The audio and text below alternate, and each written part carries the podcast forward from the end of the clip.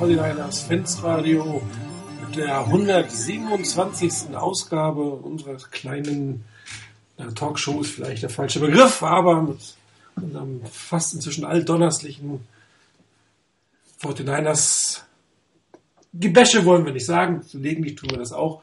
Ähm, heute haben wir aber nicht unbedingt einen Grund dazu. Die 49ers haben jetzt nicht unbedingt einen Statement-Sieg gehabt, haben aber ein Spiel gewonnen, was man zu Hause gegen ein nicht gutes Team gewinnen sollte, aber trotzdem muss man das erstmal machen. Sahen Phasen, Phasenweite gar nicht mal so schlecht aus. Haben auch einige Dinge gezeigt, die wir, glaube ich, schon seit wir dieses Radio machen, kritisieren. Da werden wir auch nochmal drüber reden. Und zusammen mit mir reden werden heute eine etwas größere Crew. Heute fast vollständig dabei aus der Schweiz einmal der Chris. Hallo Chris. Guten Abend. Aus Südhessen Morena 90, Rainer, hallo, guten Abend. Guten Abend. Und aus Nord- oder fast Nordhessen von Niner Chris B. Hallo Chris. Hallo, schönen guten Abend.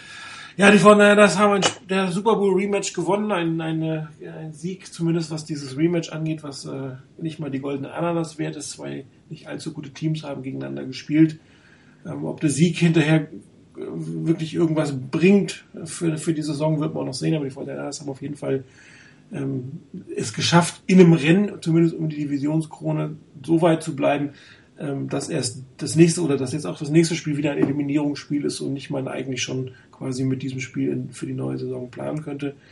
Ähm, Lieblingsgegner, Angstgegner, wie man es bezeichnen will, ein, ein Duell, was zumindest äh, in der Jim Harbour-Ära sehr intensiv geführt wird, werden wir gleich sicherlich noch darauf eingehen, aber erstmal ein kurzer Rückblick auf die Ravens. Ähm, die Fortinanders haben an sich ganz ordentlich gespielt, äh, hätten das Ding aber eigentlich viel früher gewinnen müssen, oder? Wer mag anfangen? Ja, sonst mache ich mal. Ähm, schließ mich dem an. Also es war ein solides Spiel der 49ers. Ähm, es hatte einige ganz tolle Aktionen dabei. Ich spreche da sicherlich einen Touchdown von Torrey Smith, äh, Smith an. Dann der Pass auf äh, Anquan Boldin, der zur Challenge von äh, John Harbaugh geführt hat. Ähm, auch dass äh, Bruce Miller wieder eingebunden wurde und das sehr erfolgreich war, toll. Und natürlich der zweite Touchdown zeigt auch einige Dinge, die verbessert waren im, im Spiel der 49ers, dieser Pass auf Patton. Ähm, gleichzeitig gibt es ähnlich Schwaches, denn die 49ers, ich fand, hatten einiges Glück auch in diesem Spiel. Es hätte auch ganz schnell anders herauskommen können. Ähm, vor allem zu Beginn gab es einige Plays, bei denen es zumindest sehr glücklich war, äh, dass man nicht schnell in Rückstand geraten ist. Einerseits beispielsweise der, der, das Fumble bei Jared Haynes ähm, Return. Finde ihn ja ein toller Spieler, ist auch so ein bisschen ein Element, dass äh, der ein Spieler, der mal, vielleicht auch mal einen guten, guten Return raushaut. Bei Ballsicherheit muss er sicherlich noch etwas, äh, noch etwas verbessern. Ähm, dann gab es relativ früh drei Picks oder drei Bälle, die beinahe äh, abgefangen wurden. Das eine war so ein Tipped Ball über die Mitte, der war extrem gefährlich. Dann ähm, hatte, hatte Kaepernick einen Ball auf Torrey Smith, glaube ich, geworfen nach links, hat den aber vor oder Torrey Smith in den Lauf geworfen. Dort stand aber nicht Torrey Smith, sondern Jimmy Smith, also ähm, das hätte auch ziemlich schnell in die andere Richtung gehen können. Ähm, und das gleiche bei einem Ball ähm, auf, eigentlich war der, glaube ich, gedacht auf Anquan Boldin, schon relativ weit in der, in der Hälfte der Ravens, den dann äh, McClellan abgefangen hat, oder beinahe abgefangen hat.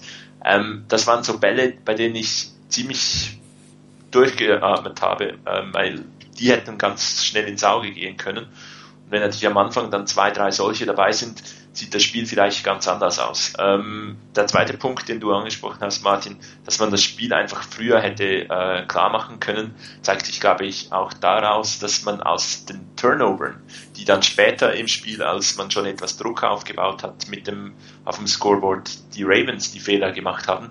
Ich glaube, aus den, den beiden Interceptions hat man sechs Punkte erzielt und hat damit den Ravens natürlich immer auch etwas die, die Gelegenheit gebracht, oder gelassen, dass sie wieder zurück ins Spiel kommen. Und mit einem Quarterback wie Joe Flacco muss man sich immer auf, an einen Big Play denken. Also der wirft normalerweise sehr gute tiefe Bälle Und weswegen ich das Spiel auch nicht ganz so als tolles oder als Superspiel der 49ers ansehe, ist halt einfach, weil für mich war auch Joe Flacco erschreckend schwach, erschreckend unpräzise und deswegen war es dann, oder hat man am Ende auch gewonnen, dass ähm, ein Spiel, bei dem man den Gegner im Spiel gelassen hat. Aber von daher, es war ein solides Spiel, man hat das Spiel gewonnen, was es dann am Ende für die Saison aussagt. Ich habe es auch schon nach dem Spiel geschrieben. Für mich ist es noch nicht das Spiel, bei dem ich sage, okay, viel, Hoff viel neue Hoffnung für den Rest der Saison, ähm, aber mal schauen, das Spiel gewinnen muss man zunächst auch mal.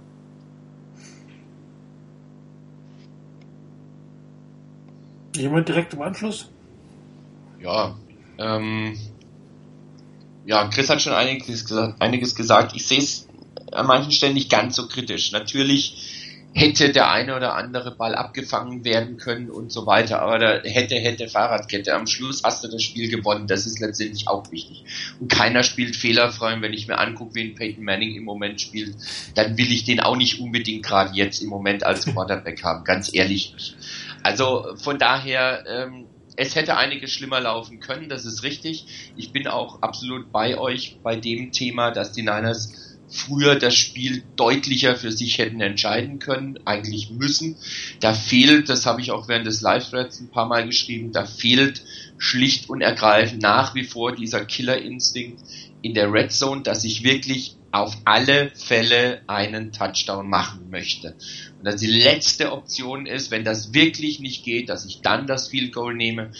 Und ich habe so ein bisschen das Gefühl, dass die Niners in der Red Zone fast durchweg so agieren nach dem Motto, naja, auf keinen Fall das Field Goal wegwerfen und bevor wir das riskieren, eventuell ein Touchdown, der vielleicht doch nicht klappt oder sonst was passiert, dann nehmen wir lieber das Field Goal. Und da fehlt mir so ein bisschen die Aggressivität, um auch dem Gegner zu zeigen, wir lassen uns da nicht irgendwie auf der Nase rumtanzen, sondern wir wollen das Spiel aus eigener Kraft entscheiden und zwar mit dem Angriff, mit der Offense und euch weiter unter Druck setzen war ja auch etwas, was Chris eben erwähnt hat. Man hätte den Druck auf die Ravens noch mehr erhöhen können, wenn man das Spiel einfach ein Stückchen, wenn man einen größeren Abstand zwischen sich gebracht hätte. Ähm, auf der anderen Seite aber bleibt meiner Meinung nach festzuhalten, das ist ein Punkt, ähm, sollte man, denke ich, auch nicht ganz außer Acht lassen. Die Niners haben in einigen Punkten eine echt gute Tendenz gezeigt. Das war zum einen, dass Kaepernicks Spiel insgesamt mir verbessert erschien. Ich fand auch zumindest mal in der ersten Halbzeit das Playcalling eine ganze Ecke besser. Da hatte man einen echten Plan, dass man hier auch relativ oft mit Play-Action ähm, gearbeitet hat. Und das hat die Ravens, glaube ich, schon ein bisschen auf dem falschen Fuß erwischt. Und da hatte ich wirklich das Gefühl, da hat man wirklich einen Plan ich habe in der zweiten Halbzeit dann phasenweise gedacht, da hat man jetzt nicht mehr so richtig den Plan, wie man da jetzt weiter agieren kann und dass man da vielleicht auch noch ähm, eben das Spiel wirklich out of reach bringt für, ähm, für die Ravens. Aber letztendlich, es gab Schwächen in der Defense. Ähm, ich bleib dabei, es ist kein gutes Zeichen, wenn es die Defense nicht hinkriegt, ähm, den Gegner wirklich, den gegnerischen Quarterback wirklich unter Druck zu setzen. Flacco musste zwar einige Male ausweichen aus der Pocket, aber man hat nicht wirklich die Hand an ihn gebracht und ihn auch zu Boden gebracht. Und das ist so ein Punkt, da müsste sich dringendst mal was verbessern. Äh, ansonsten, ähm, das Laufspiel in der zweiten Halbzeit hat mir nicht so gut gefallen. Erste Halbzeit war ganz okay. Äh, in der zweiten Halbzeit, wo man dann auch wieder versucht hat, ein bisschen die Uhr runterlaufen zu lassen mit dem, mit dem Laufspiel. Genau da hat man es aber dann nicht mehr geschafft, den Schnitt hochzuhalten. Irgendwo habe ich gelesen, in der ersten Halbzeit war der Schnitt bei etwa 4 Yards, in der zweiten Halbzeit bei 2,3 Yards. Das ist schon ein bisschen bedenklich und ein bisschen schade, dass man da nicht mehr hingekriegt hat. Am Schluss bleibt aber für mich festzuhalten, die Niners haben ein Spiel, das sie, man sich das vorher anguckt mit den, äh, mit den beiden Mannschaften, dass sie gewinnen mussten, eigentlich. Das haben sie gewonnen. Sie haben eine gar nicht so schlechte Leistung gebracht. Ich meine, Kaepernick hat man auch öfters mal kritisiert wegen seiner Leistung. Jetzt hat er deutlich über 300 Yards erworfen, hat keine Interception dabei gehabt. Das sollte man durchaus auch mal rausstreichen und was er hätte besser machen können, werden wir vielleicht noch drauf zu sprechen kommen. Aber es war ein gutes Spiel von ihm. Punkt. Kein überragendes, kein Pro Bowl-Spiel, aber es war ein gutes Spiel, finde ich, von ihm.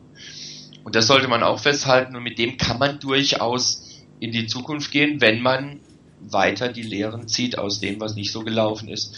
Vielleicht auch nochmal ein bisschen kreativer und aggressiver wird, was das Playcalling angeht. Ja, Chris, du hattest ja äh, vorhin im Vorgespräch gesagt, äh, heute kein Kaepernick-Bashing aus gutem Grund, oder?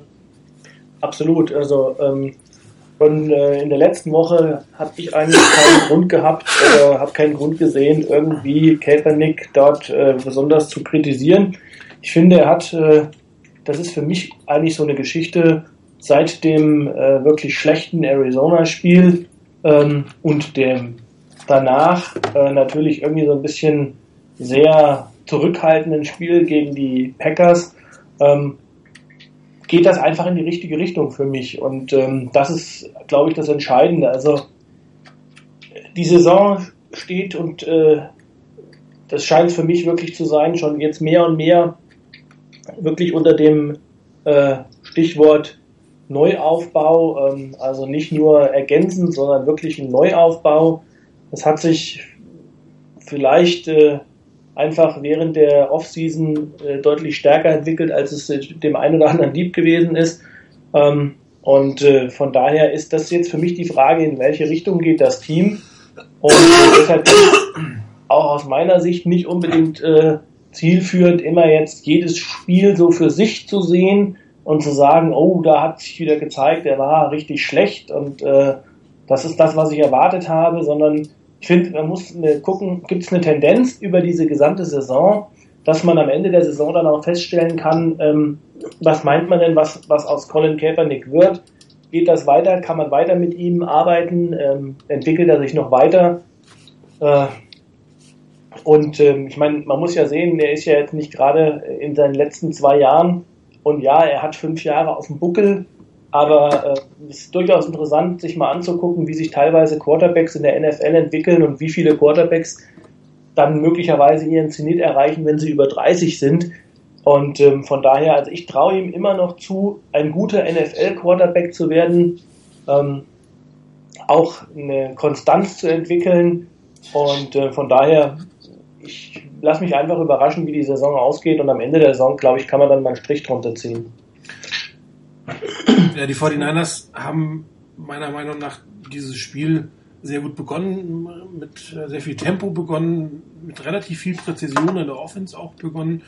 Und irgendwann habe ich das Gefühl, sind die Coaches wieder in ihre alte Mentalität äh, Run, Run, Pass, Run, Run, Pass reingegangen. Und das ist etwas, was absolut nicht funktioniert. Weil wenn du die 49ers in, in Dritter und Lang bringst, das, ist, das funktioniert nicht. Da sind die ähm, Defenses inzwischen drauf eingestellt. Das heißt, du musst irgendwie vorher versuchen, ein paar Yards zu machen, also nicht immer in dritter langen Situationen zu kommen, und das ging am Wochenende mit dem Laufspiel nun mal wirklich nicht. Und äh, das hat man am Anfang auch ähm, eigentlich hauptsächlich mit Play-Action gespielt. Ich glaube, 46% aller Pässe waren Play-Action-Pässe.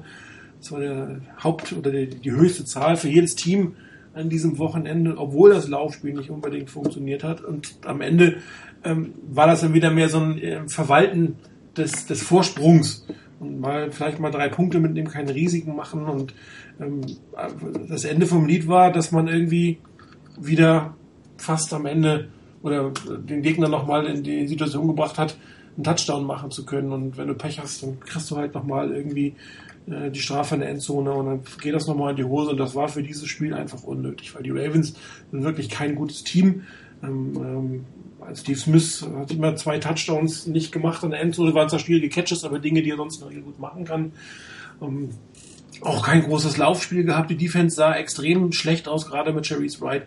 Und dann musst du eigentlich zu Hause in der Lage sein, dieses Spiel zu Ende zu bringen und zwar ohne nochmals spannend werden zu lassen. Und das ist hauptsächlich ein Coaches-Problem gewesen. Das war jetzt kein, kein Spielerproblem, sondern das Calling, gerade in der Red Zone, das ist so, so feigling, so, so, ich, äh, Hauptsache drei Punkte und nicht den Ball verlieren und dann können wir mal gucken, wir verlassen uns auf die Defense. Und dieses Verlassen uns auf die Defense ist halt nicht das, was es die letzten Jahre mal war. Und äh, dann machst du es am Ende unnötig, unnötig spannend, setzt unnötig Druck auf deine Offense, unnötig Druck auch auf den Quarterback, der eigentlich jetzt äh, zwei Spiele lang zumindest sein Selbstvertrauen aufbauen konnte.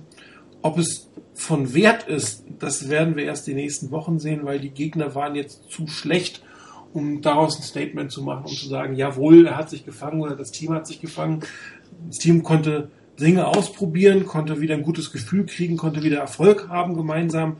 Ähm, aber wie gesagt, der, der richtige Test die richtigen Tests werden erst in den nächsten Wochen kommen. Und dann werden wir beurteilen können, ob es mit der Offense in Summe wirklich aufwärts geht oder ob das jetzt wirklich an den schwachen Verteidigungen lag, Giants und Ravens, dass, dass die 49ers Offense zumindest besser aussah. Im Detail wollen wir gleich noch im, im, im, äh, im Thema der Woche drauf gehen.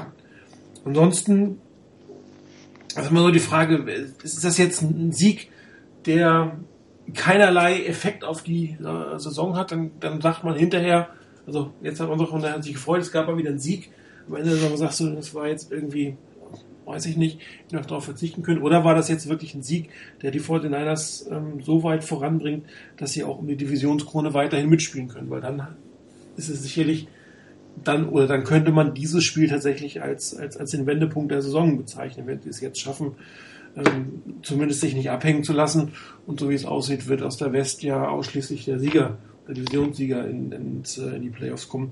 Und nachdem auch die Cardinals jetzt mal Federn gelassen haben, etwas überraschend, äh, die Rams nicht ganz sattelfest sind und die Seahawks absoluten Down hier haben, mal gucken, wie es da weitergeht, hat man vielleicht tatsächlich Chancen, auch mit der Situation, an der man ist, relativ lange, zumindest um, um diesen ersten Platz in der Division mitzuspielen. Und gesagt, dann wäre wahrscheinlich dieses Spiel, wenn das so kommt, der Wendepunkt, auch wenn es dann heißt, es waren nur in diesem Fall nur die Ravens. Vielleicht nächstes Jahr sieht es auch bei denen wieder ganz anders. Wer hatte letzte Woche gesagt, die Cardinals werden verlieren?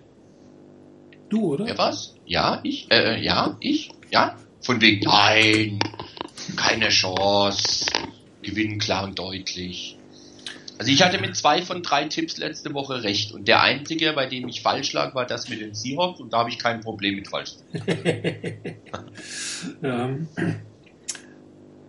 Ansonsten endlich mal ein schöner Pass auf Torrey Smith für genau solche Situationen hat man ihn geholt. Ich habe jetzt kein Play-Analyse draus gemacht, weil man kann auf der Homepage der 49ers sich das angucken. Die haben darauf, die haben mit dem Play was gemacht. Äh, ist jetzt vom Footballerischen her logischerweise auch nicht das anspruchsvollste Welt der Welt, ein Doppelmove auf der rechten Seite und ein langer Pass. Es sieht aber natürlich spektakulär aus und das sind auch die Dinge, weswegen man eigentlich einen Torrey Smith geholt hat und eben das viele Geld bezahlt, wo man auch gehofft hat, dass, dass der Arm von Colin Kaepernick äh, da sein, sein, sein äh, mit Schuld sozusagen dran hat. Und man hat mit Sharice Wright natürlich genau gewusst, wen man da vor sich hat. Und die von Hellas haben relativ stark auf ihn gespielt. Das kann man sich mal überlegen, wie schlecht die Ravens Secondary ist, wenn sie einen Sharice Wright, ähm, der bei uns nicht zum Zuge kam und unsere Secondary ist ja schon schlecht, ähm, wie es da aussieht. Also auch da ähm, riecht es so ein bisschen nach einem defensiven Backfield-Spieler in der Draft für die, für die Ravens im nächsten Jahr, wie es ähnlich bei den 49ers aussieht. Ähm, die ja mal wieder einen Dante Johnson nur in den äh, Special Teams haben spielen lassen. Also entweder spielte er im Training schlecht oder hat sich was zu Schulden kommen lassen. Aber ich habe irgendwie nie was darüber gelesen. Also, bei euch nochmal irgendeiner irgendwo drüber gestolpert? Zu Dante Johnson ja. nicht. Ähm, bei Sharice Wright muss, muss ich sagen, äh, tolle Sache, dass man ihn äh, diese Situation aus, wirklich ausnutzen konnte. Also es hat für mich dieser, vor allem auch dieser lange Touchdown-Pass noch ein, zwei andere Pässe, die gegen ihn gespielt waren, hatte so was von, ähm, okay, die Coaches wissen oder machen offenbar doch auch etwas, die schauen sich doch auch etwas an und man nutzt das dann aus. Das war ja teilweise in der, in, in, in anderen Spielen nicht ganz so deutlich zu sehen. Hier hat man es extrem deutlich gesehen und ähm, ich fand auch, äh, ja, in, in der Situation toller Pass, tolle Route. Ähm, auch mal etwas, was fast schon et verglichen mit anderen äh, Passrouten modern wirkte, erinnerte mich etwas an diesen äh, Triple Move von äh, Michael Crabtree letzte Saison, ähm, wo man dann nachher auch leider nicht mehr so oft sowas gesehen hatte und deswegen für den Rest der Saison bitte mehr von dem. Ja, es ist, gibt mehrere Plays, die man, oder mehrere Spieler, die dann irgendwie mal plötzlich in den Vordergrund äh, rauschen und dann nicht mehr eingesetzt werden. Bruce Miller erste Quarter total derjenige, der die Offense getragen hat. Nachher hat man ihn zumindest nicht mehr als primären Receiver eingesetzt. Und dann weiß ich immer nicht. Ich würde mir aber wünschen, dass man so ein Spiel, so ein Spiel zu, zu Tode reitet. bis dann, bis dann das nächste ist. Und äh, man hat ja relativ viel äh, Yards rausholen können mit den Play-Action-Pässen, mit Direction-Pässen. Davon gingen relativ viele auf Bruce Miller. Warum? Ich habe das eine Play ähm, nachher äh, für das ähm, Thema der Woche, da können wir das mal kurz machen. Der lange Pass auf Bruce Miller, wie das Spiel zusammengekommen ist.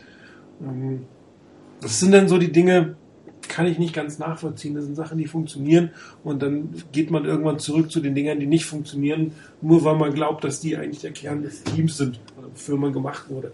Wobei, was natürlich auch auffällt, wenn man sich den Snapcount jetzt anguckt, es haben sich ein paar Dinge bei den Vorteilern schon da geändert, nämlich dass Torrey Smith im Prinzip jetzt zumindest zahlenmäßig der Nummer 1 Wide Receiver ist. Also das Verhältnis, dass das Anquan Bolden fast jeden Offense-Snap gemacht hat und äh, Torrey Smith über 50 Prozent der, der, der, Plays auf dem Feld war. Das ist jetzt nicht mehr der Fall. Torrey Smith hat jetzt die Hauptanzahl der Snaps auf Wide Receiver bekommen und Bolden jetzt nicht im gleichen Verhältnis schlechter, wie es vorher war, aber schon erkannt, dass wenn nur ein Wide Receiver draufsteht, dass es dann im Moment auch durchaus Torrey Smith ist.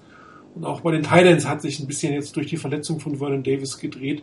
Da scheint jetzt Garrett Selleck die neue Nummer 1 auf der Position zu sein. Und ähm, wenn man dadurch ein paar mehr Punkte macht, will man sich nicht beschweren. Ja, definitiv nicht.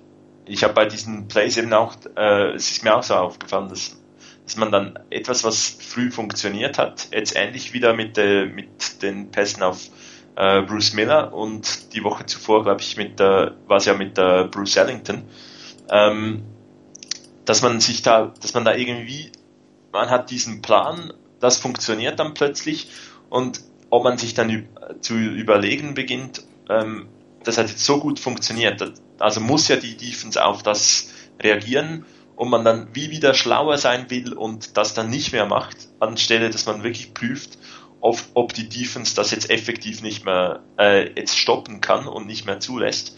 Ähm, wie wenn man einfach das, das Vertrauen, entweder das Vertrauen nicht hat oder irgendwie zu viel überlegt und ich würde es jetzt vielleicht dann nicht, wenn ein Play einfach so gut läuft, dass man dann musst du ja nicht mehr nur das, nur das spielen, aber dass man doch öfters ähm, diese Elemente, die gut funktionieren, auch über gewisse Wochen hinweg ähm, regelmäßiger einsetzt. Das mir fällt das auch zwischendurch, dass man die verschiedenen Ansätze gut mischen kann. Also dies, dies gut, der, den guten Mix in, in der Offense, den hat man noch nicht so richtig gefunden, finde ich. Ja, wobei ich bin ja schon mal, bin ja auch schon mal froh, dass man wenigstens in dem Spiel in der ersten Halbzeit äh, das gemacht hat, was funktioniert hat. Also das war ja für mich zum Teil schon mal ein Fortschritt im Vergleich zu Spielen vorher, ähm, wo man äh, auf Teufel komm raus aufs Laufspiel gesetzt hat, gerade in der ersten Halbzeit. Und äh, dann ja, wie in dem Giants-Spiel, da erstmal in Rückstand ge geraten ist und erstmal hinterherlaufen musste dann. Das hat man ja in dem Spiel meiner Meinung nach schon mal richtig gemacht und vor allen Dingen auch die Pässe, die funktioniert haben. Äh, wie der mancher ja gesagt hat, naja, das ist alles ziemlich einfach, aber äh, entscheidend ist doch, dass es funktioniert. Und ähm, das war interessanterweise viele schnelle Pässe, kurze Pässe, ähm, die Colin Kaepernick Sicherheit gegeben haben. Und ähm, das, was ich dann, wie, ihr auch nicht verstanden habe, ist, dass man dann von diesem System wieder abweicht, obwohl es funktioniert hat. Ähm, und äh, ich kann es mir nur so erklären, dass man wahrscheinlich in der zweiten Halbzeit tatsächlich gedacht hat, naja, man führt jetzt entsprechend und ähm, so, ich sag mal, bei dem einen oder anderen Drive wird man immer mal Punkte machen und die Defense hat ja in der ersten Halbzeit auch gehalten einigermaßen. Die haben ja nicht viele Punkte zugelassen. Äh, mit, mit in Anführungsstrichen natürlich genau den Defiziten, die wir ja hatten, nämlich dass die äh, Ravens äh, die Punkte eigentlich nur nicht gemacht haben, wenn sie es hätten machen können. Äh, ich weiß nicht, ob man da sich vielleicht so ein bisschen hat äh, verleiten lassen von dem Spielstand und meinte, man äh, schaukelt das Ding jetzt locker über die Bühne. Ähm, aber das war, glaube ich, äh, der Fehler. Ich hoffe, man lernt aus der Geschichte und ähm, bleibt einfach mal bei dem, was funktioniert. Und das war, hatte ich auch in den, in den Spielen vorher zum Teil den Eindruck, man hat gemerkt, eigentlich haben teilweise Pässe funktioniert und man ist dann trotzdem wieder aufs Laufspiel gegangen und hat gesagt, wir sind ein Running-Team und wir äh, laufen dann im Zweifel und ähm, das kapiere ich nicht, warum man, warum man das jetzt auch in dem Spiel wieder beiseite gekickt hat. Ich hoffe, dass das in, in den anderen Spielen, dass man eher mal bei dem bleibt, was funktioniert. Mhm. Und ähm, weil, ich weiß nicht, wer es eben gesagt hat, äh, naja, das äh, Play-Action-Game hat ja funktioniert, obwohl der Lauf nicht so gut war. Ähm, ich finde, das zeigt ja trotzdem, dass man das Laufspiel respektiert, der 49ers, auch wenn es nicht funktioniert. Und ähm, das ist ja dann echt eine Möglichkeit, gibt mir auch im Passspiel dann viel, viel mehr Möglichkeiten. Und ähm, also da müssen die Coaches einfach ein bisschen mutiger werden und äh, nicht diesen Angsthasen-Football spielen, den man dann in der zweiten Halbzeit oder in der Red Zone gesehen hat. Ich, ich hoffe, dass man da wirklich auch ähm, diesen, diesen Schritt oder die Offense braucht, glaube ich, noch ein, zwei solche, solche Spiele, wo der Pass richtig gut funktioniert, ähm, dass Teams vielleicht dann effektiv die Defense wieder anders spielen müssen. Ähm, wenn nämlich jetzt Kaepernick wirklich regelmäßig das so ausnutzen kann, wenn du ihm Single Coverage gibst, Man, Man to Man ähm, mit Torrey Smith, der sich ein, zweimal gut durchsetzen kann, dann wird die, werden Defenses zwangsläufig was im Spiel ändern müssen. Dann ist wieder der Zeitpunkt, um zu reagieren, dass man halt dann auch das, das Laufspiel wieder mehr forcieren kann und damit den, den Defenses wieder viel mehr zu, zu überlegen gibt und dann hat man diese Balance im Spiel, die man möchte. Aber ich glaube, das ist auch wirklich so ein bisschen noch der, das Resultat davon, dass halt Kaepernick weniger gut in die Saison gestartet ist, das Passing Game nicht so gut funktioniert hat, halt Defenses sich vor allem mal auf den Lauf fokussieren. Wenn man sie so bestrafen kann, dann gerne. Also dann kann es ganz gut rauskommen. Was beim Laufspiel so ein bisschen auffällt, ist, dass man doch sehr, sehr stark auf äh, Carlos Hyde angewiesen ist. Ich hatte eigentlich gehofft, dass man ein bisschen mehr rotieren kann. Und Carlos Hyde selber, man sieht ja schon, dass die Saison äh, ihm auf seine Knochen geht oder eher auf, auf den Knöchel geht in dem Moment. Und äh, die Fortinanders haben jetzt äh, Gerald Hain und Mike, äh, Mike Davis äh, nur zwölfmal von, von 59 äh, Plays aufs Feld lassen, gelassen. Und da hätte ich mir jetzt ehrlich gesagt gewünscht, dass die Fortinanders hier irgendwie mehr Optionen haben. Wahrscheinlich haben die selber mit Reggie Bush mehr gerechnet, dass der äh, die einen oder anderen Carry oder einen anderen Play von, von Carlos Hyde runternehmen kann. Aber das, das ähm, Laufspiel krankt natürlich irgendwann auch daran, wenn du wirklich zu sehr auf eine Person fokussiert bist und die nicht ganz fit bist. Und da bin ich mal gespannt, ob die 49ers noch auf der Running Back Position was machen. Es war ja ähm, Pierre Thomas, glaube ich, äh, zum Tryout da. Wahrscheinlich jetzt nicht in der kurzen Woche, aber vielleicht in der nächsten Woche. Ähm, weil es zeigt sich ja, dass, dass Hain und Davis noch nicht in der Lage sind, eine vernünftige Backup-Funktion zu haben. Und wenn, wenn äh, Hyde tatsächlich mal länger ausfallen würde, dann würde das Laufspiel der 49ers wahrscheinlich irgendwann komplett zusammenbrechen. Hm, ich glaube, das hatte man sich auch auf Seiten des Teams ein bisschen anders vorgestellt dass man da ein bisschen mehr Rotation hineinbekommt. Wobei ich glaube, mit, ähm, mit Hain hätte man gar nicht so mit. Wahrscheinlich hätte man Mike Davis als, als dritten Running Back ähm, von Anfang an auf, auf dem Zettel. Der ist jetzt auch der dritte Running Back, aber hat einfach nur drei Plays bekommen. Hm, weiß ich nicht, ob man da nicht vielleicht auch, auch auf Carlos Hyde irgendwie ein bisschen Rücksicht nehmen sollte und ihn ein bisschen entlasten sollte. Allerdings, wenn die beiden, die da schon auf dem Feld stehen, nichts weiterbringen, das ist natürlich auch eine schwierige Situation. Und ähm, offensichtlich sind die 49ers ja nicht bereit, eine deutlich passlastigere Version zu spielen, selbst wenn das Passspiel relativ gut funktioniert und du eine relativ schlechte Pass-Defense vor dir stehen hast. Das scheint irgendwie so in der Mentalität drin zu sein, im ganzen Team. Oder sie haben irgendwie nur eine bestimmte Anzahl an anderen Plays vorbereitet und äh, müssen, wenn dann ist es vorbei und dann ziehen sie nur. Nein, das, das ist natürlich nicht der Fall. Ja, aber, ich, aber also ganz ehrlich, ich meine, man sieht das ja auch bei, bei anderen Teams. Also äh, ähm, wie, wie die das ausnutzen, so eine Situation in dem Spiel bei den Giants. Ähm, da hat, haben die Giants am Anfang einfach versucht, ein paar Mal zu laufen. Das hat nicht funktioniert. Man hat gemerkt, oh, die Pass-Defense ist, ich sage jetzt mal, tatsächlich so schlecht wie angenommen.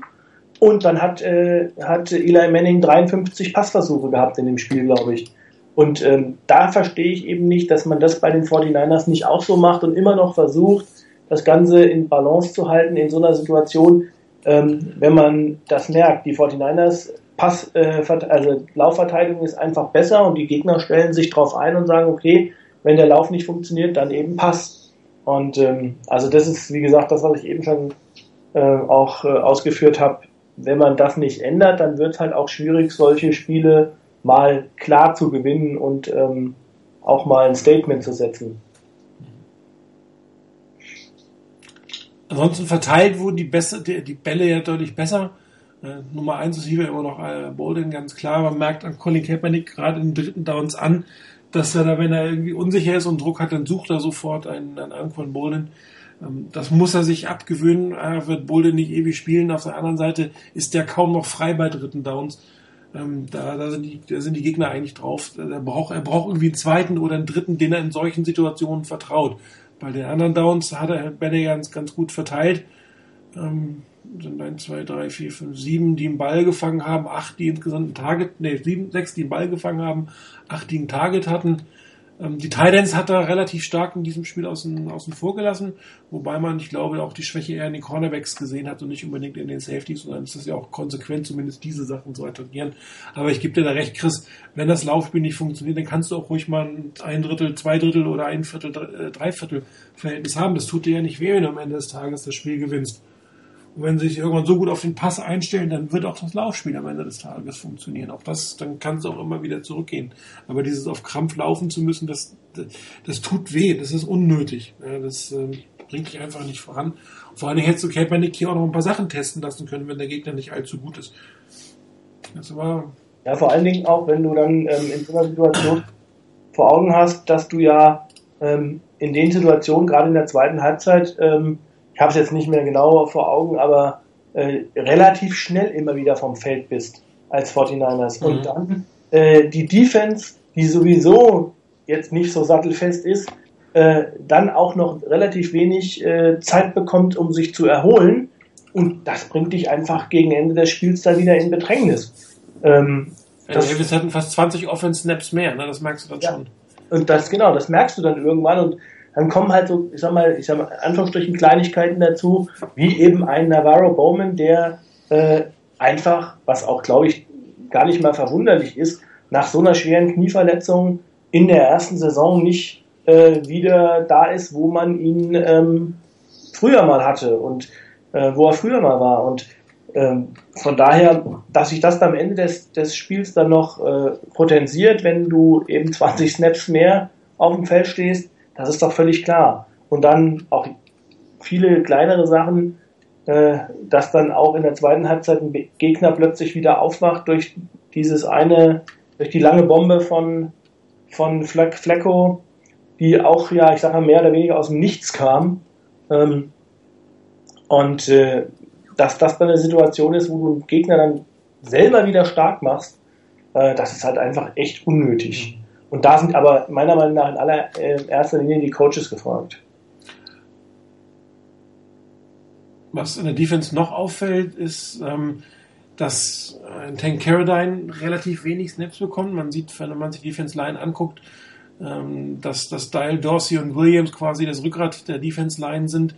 Ähm, Jared Eddy und Armstead relativ regelmäßig reinrotieren und Tank Carradine so ein bisschen der verlorene Sohn in der Defense Line ist. Auch für ihn scheint es ja eine Make or Break Saison zu sein.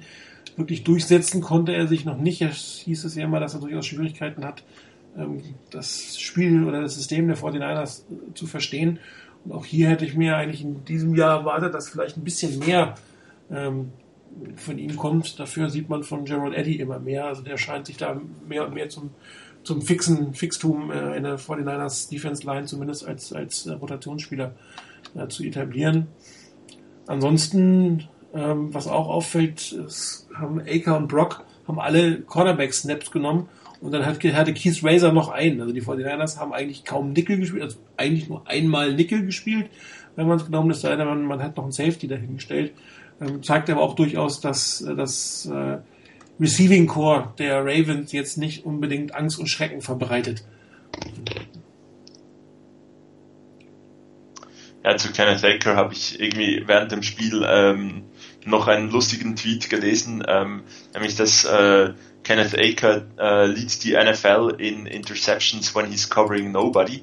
Ähm, wohin das Flacco da den Ball werfen wollte bei dieser Interception äh, von Kenneth Aker und was eigentlich auch in der Situation Kenneth Aker ähm, gecovert hat, ist irgendwie speziell am Ende war er am richtigen Ort, weil er hat den Ball gefangen, aber das war ein ziemlich spezielles Play. Ja, das war etwas merkwürdig. Ich weiß auch nicht, was er da gesehen hat und zum anderen hat er da genau das, was, was wir eigentlich an Kaepernick immer kritisiert haben, auf dem, auf dem hinteren Bein stehend nicht richtig sehen, mit einer völlig schiefen Wurfbewegung den Ball einfach nach vorne gehauen. Also das war genau das, was alles zeigt, was ein Quarterback in dieser Liga nicht tun sollte. Auch so ein Anschauungsbeispiel braucht Aber da sieht man, und das, das von dem Quarterback, der teilweise ähm, als der Quarterback mit der mit ähm, dem präzisesten oder einem der präzisesten tiefen Bälle ähm, äh, immer so gehandelt wird in der NFL. Also von daher sieht man auch da, äh, nicht überall ist, äh, läuft es immer halt super rund und ähm, ich glaube, es gibt halt nur wirklich, ich weiß nicht, ich würde nicht mal sagen eine Handvoll Quarterbacks, wo man sagt, die machen wenig Fehler. Keine will ich auch nicht sagen. Und ähm, von daher auch nochmal vom Anfangsstatement, was, was du ja gesagt hast, Martin, ähm, muss man halt sehen, ich habe schon manchmal den Eindruck, dass wir oder dass man als Fan des eigenen Teams besonders kritisch mit seinen Spielern und dann auch mit einem Quarterback umgeht, als man es beispielsweise äh, mit anderen Quarterbacks ist. Liegt vielleicht auch daran, weil man einfach nicht so viele Spiele oder Snaps von denen sieht, wie man sie vom eigenen Team sieht. Und dass man da natürlich einen genaueren Blick bekommt und äh, deutlicher hinguckt als auf andere Teams. Und ähm, von daher vielleicht auch die besondere äh, der besondere kritische Blick auf, auf Colin Kaepernick von dem einen oder anderen auf dem Board. Ja, wo, wobei man ja wirklich sagen muss, ähm, es ist so eine Saison, wo, wo, wo sich so ein bisschen die Richtung für die nächsten Jahre zeigt. Und dann guckst du natürlich sehr kritisch. Das, das, äh, der Trainerstab ist von Anfang an sehr kritisch beäugt worden, ob er es schaffen kann. Colin Kaepernick ist es im Prinzip auch. Und das ist, ist ja schon, gerade weil der, weil der Vertrag so ist, dass du jedes Jahr überlegen kannst oder musst, willst du ihn jetzt behalten oder nicht.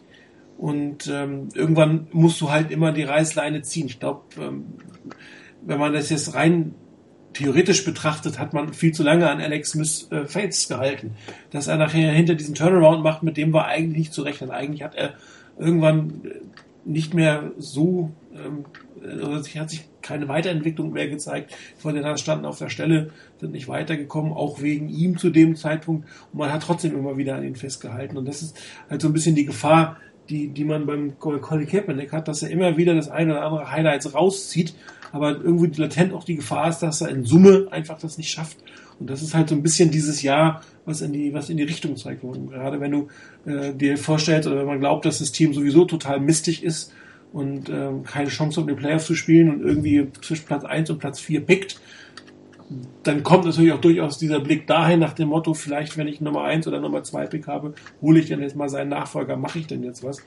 Ähm, die 49 werden auf jeden Fall irgendwas mit dem Quarterback machen müssen, die werden irgendjemanden ziehen müssen. Es kann nicht sein, dass du ähm, äh, seit Jahren keinen Quarterback mehr ziehst, das macht kein anderes Team. Ähm, also so die ihn als einzige Karte zu haben, ist schon ein bisschen riskant, muss man auch eindeutig sagen. Und dann kommt halt dieser Blick auch darauf, was wird denn jetzt aus dem Team in Summe? Und ist er einer, der in Summe, der bleiben kann? Oder können die Coaches bleiben? Oder wer auch immer. Aber wenn die das jetzt heute gewinnen werden, sind sie eigentlich fast wieder im Playoff-Rennen drin, auch wenn sie 3 zu 4 stehen sollten. Und dann sind die, sind die, ähm, Gedankengänge natürlich auch völlig andere. Du guckst immer noch kritisch auf den Quarterback, aber du guckst mehr, nicht mehr in Richtung dieses Nummer 1 Overall-Picks, logischerweise. Gut, bevor wir gleich zum Thema der Woche gehen, ich habe auch für heute für die Play-Analyse mal ein Defense-Play mir rausgeholt.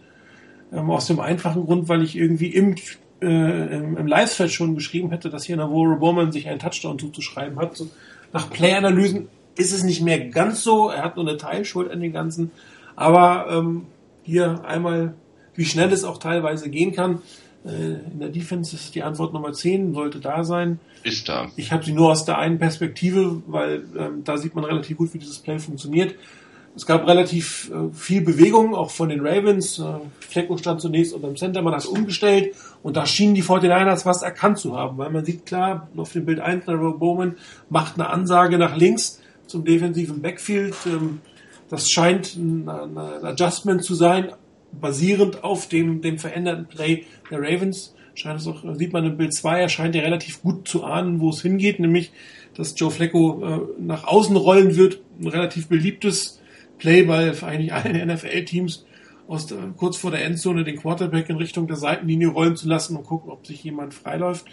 Ähm, was du bei Joe Flacco ja eigentlich nicht so fürchten musst, ist, dass er selber durchläuft. Also da, Äh, der schnellste ist er im Prinzip nicht. Im Bild 4 habe ich mal dargestellt, was äh, ähm, die Receiver macht. Der ist nämlich erst nach links gegangen.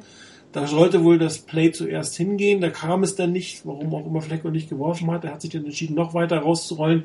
Äh, die beiden 49ers, die dort quasi das Containment haben, gehen mit ihm mit, ähm, begleiten ihn quasi die, das, den gesamten Play und die beiden ähm, würden auch dafür sorgen, dass er letztendlich nicht laufen kann. Und darum kommt er gleich zu dem Deswegen ich, warum man hier kritisiert hat. Bild 5 sieht man so ein bisschen die Verteidigung, die 49ers, die ist auch etwas merkwürdig aufgebaut. Man hat den einen Safety da in der Mitte, der sich überhaupt nicht mehr bewegt, der auch keinen covert und auch sieht, dass der Quarterback sich auf die rechte Seite bewegt. Ähm, wir haben einen der Safeties, der auf den Wide Receiver geht und Navarro Bowman, der quasi vor dem Receiver jetzt ist. Und jetzt macht, fällt er nämlich die Entscheidung, ähm, auf Joe Flacco zuzulaufen, nach vorne. Und äh, diese gelbe Zone, die ich da eingezeichnet habe, die zweite, die rechte, sieht man, dass da keine, keinerlei Coverage ist. Ja, weil der Receiver steht schon vor dem Verteidiger, vor dem Defensive Back. Und wenn dann sowohl der Receiver als auch der Quarterback in die Richtung laufen und der Defensive Back hinten dran ist, dann kann er dieses Play eigentlich nicht mehr verteidigen. Ja, und darum hätte meiner Meinung nach Navarro Bowman hier die Entscheidung fällen sollen, mit dem Receiver mitzugehen, in der Endzone zu covern, anstatt als Dritter quasi auf Joe Flecko zu gehen, was man im Bild 6 sieht. Da sieht man die beiden, Diaz Cortes immer noch da. Ähm, der Safety bleibt stehen. Auch das muss man sich fragen, warum er das im Endeffekt gemacht hat. Und dann macht der Receiver genau das, was er macht. Er geht mit, mit seinem Quarterback mit und Navarro Bowman macht quasi die Passing Lane in dem Moment auf. Wenn er hinten geblieben wäre, wäre er keine Passing Lane gewesen. Besser sieht man das noch im Bild Nummer 7. Ähm, da das dritte gelbe Feld, was da ist, das ist im Prinzip das Targetfeld jetzt für Joe Flacco. Da ist niemand mehr, der ihn covern kann. Auch der rechte Cornerback der 49ers würde eigentlich nicht mehr hinkommen, weil er von dem defensiven, äh, von dem, von dem Wide Receiver quasi geblockt werden wird und ähm, Joe Flacco hat halt frei Sichtfeld. Äh, und jetzt äh, habe ich zweimal das gleiche Bild reinkopiert, das tut mir leid. Im Bild 9 habe ich dann mal virtuell Navarro Bowman eingezeichnet. Da hätte, da hätte Täuschend er echt. Stark, super, ne?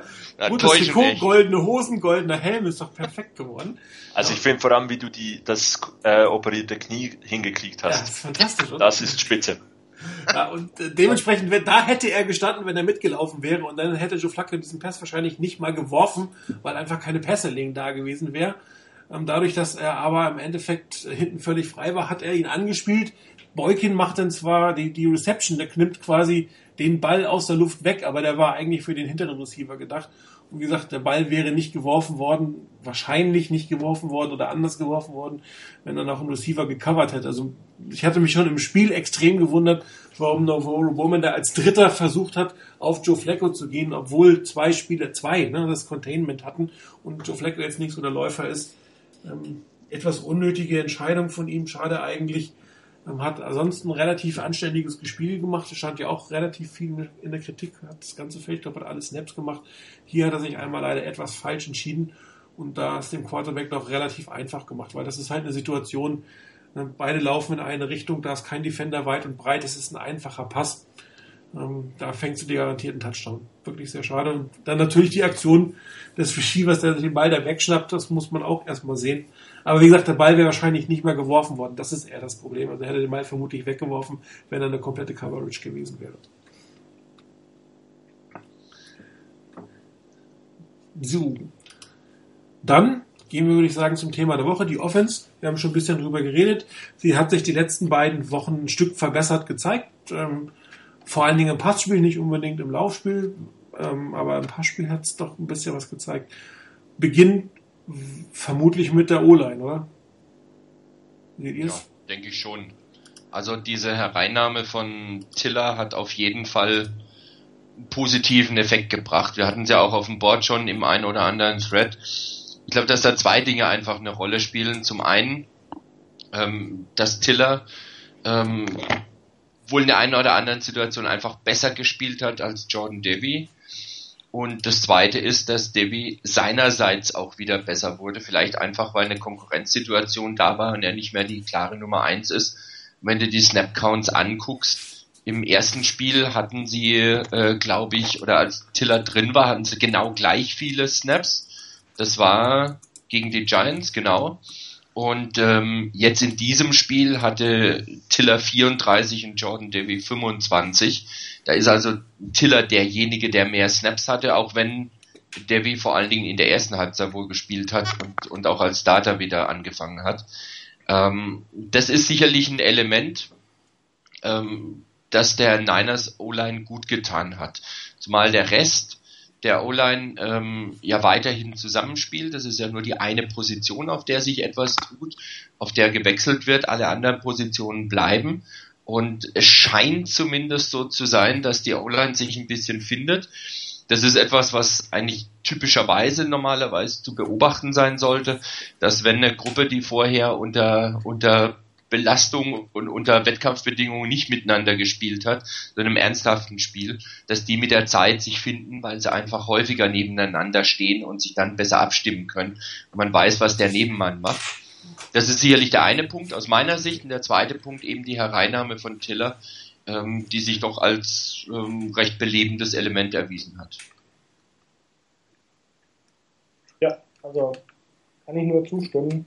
Ähm, sehe ich auch äh, als absolut richtigen Move und ich hätte ihn gerne auch als äh, Vollzeit Right Guard. Ähm, also ich glaube einfach, dass, dass das äh, die bessere Variante ist. Ich verstehe es auch nicht, warum man es nicht macht. Einzige Erklärung wäre für mich, Andrew Tiller ist nicht fit genug körperlich, um ein komplettes Spiel zu spielen. Weiß ich nicht, kann ich mir aber ehrlich gesagt auch nicht erklären, dass dann, dass man dann in äh, ein, ein Spieler in der NFL auf dem Roster halten würde, wenn man nicht meint, er kann ein ganzes Spiel spielen. Ähm, also von daher, es erschließt sich mir nicht.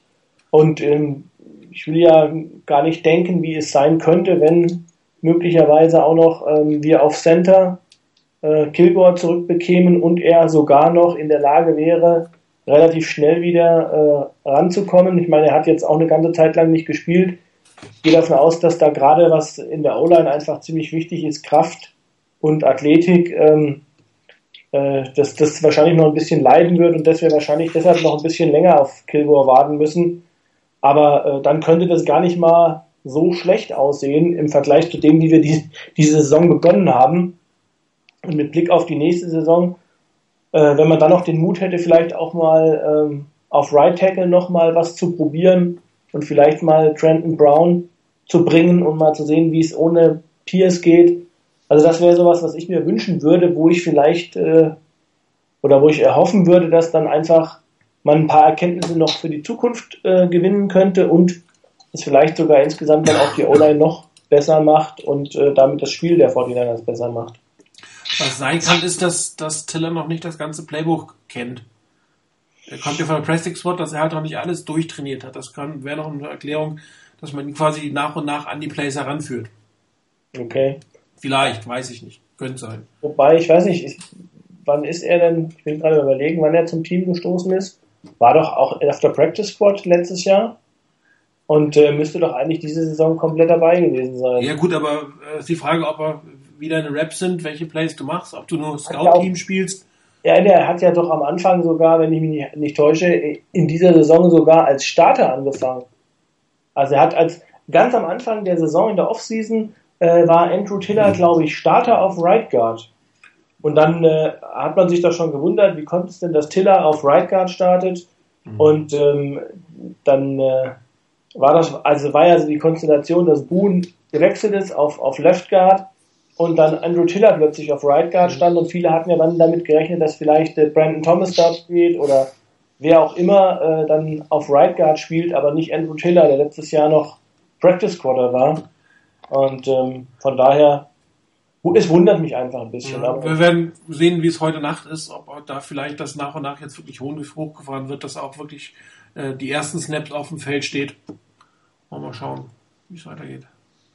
Ja, einen, den ihr angesprochen habt, das ist so ein bisschen natürlich schade, äh, ist nicht ganz das Thema, weshalb die Offense besser geworden ist, halt, dass äh, Brandon Thomas das wirklich nicht aufs, äh, aufs Roster schafft, ähm, muss einem schon zu denken geben. Also ähm, ist halt auch schade um den Pick, der da investiert ist, ist aber insofern auch okay, wenn er nicht gut genug ist, dann egal wie gut der, wie hoch der Pick war, dann lässt du ihn halt nicht spielen. Aber ich nehme sie nochmal mit in die Offseason und guckst, ob er es nächstes Jahr schafft oder auch nicht. Ich meine, ja, ist natürlich, auch, ja ist natürlich auch interessant oder wäre wichtig zu wissen, weshalb das er es nicht schafft. Ähm, versteht er das Spiel nicht äh, auf dem Niveau oder ist, halt, ist er vielleicht wirklich noch nicht fit? Es gibt ja doch auch die beiden Varianten, weshalb er es nicht schafft. Also gerade, gerade das letzte, ich denke, das ist wirklich ein Gesichtspunkt. Ähm, man hat, glaube ich, oder wir haben natürlich immer so ein bisschen vor, vor Augen auch, wie schnell dann der ein oder andere Spieler nach so einer äh, Kreuzbandverletzung zurückkommt. Und ähm, ich meine, gerade wenn man in der O-Line guckt, äh, es gibt unglaublich viele O-Line-Rookies, die es sehr, sehr schwer haben in der ersten Saison, weil einfach die Physis, mit der in der NFL gespielt wird und auch das, was du in der O-Line dann tust, ähm, ganz anders ist als das, was im College gespielt wird. Und ich glaube, dass so für viele Rookies, die dann in die NFL wechseln, wirklich so ein Hallo-Wach-Effekt ist. Und wenn du dann deine erste Saison auch noch mit so einer schweren Verletzung verbringst, äh, dann kann das natürlich gut sein, dass man einfach nicht so schnell genug zurückkommt und bei dem einen oder anderen es einfach auch noch ein bisschen, bisschen länger dauert. Und ähm, von daher, also ich habe ihn noch nicht aufgegeben. Ähm, ich könnte mir durchaus vorstellen, dass man ihm die Saison auch noch gibt, um jetzt sich an den an das Spiel zu gewöhnen, an die an die äh, Physis des Spiels in der NFL zu gewöhnen. Und äh, vielleicht nächstes Jahr dann nochmal einen Anlauf hat. Aber wenn es auch nächstes Jahr nicht packt, das wäre natürlich wirklich enttäuschend, muss ich sagen. Also insgesamt einfach die O-Line-Picks, von denen ich mir einfach auch während der Draft mehr erhofft hatte. Auch Mar Marcus Martin ist eine der größten Enttäuschungen, glaube ich, äh, äh, den, der, der letzten Jahre, was so die, die Picks angeht, weil da habe ich echt gedacht, man hat ein Schnäppchen gemacht, aber man sieht, wie heftig daneben man liegen kann. Ja, USC-Spieler setzen sich tatsächlich mehr so durch in der NFL, ne? Ja, außer, ich glaube, der einzige, der mir so auch spontan einfällt, ist äh, Tyron Smith, war, ist das, glaube ich, der bei, bei den Cowboys. Bei, den Cowboys als Genau, Left aber so in Summe kommt da jetzt nicht mehr so allzu viel aus dem College, ähnlich wie Notre Dame. Auch da gibt es in letzter Zeit wenig herausragende Spieler, die von Notre Dame vom College kommen und in der NFL. Es gibt immer ein paar, klar.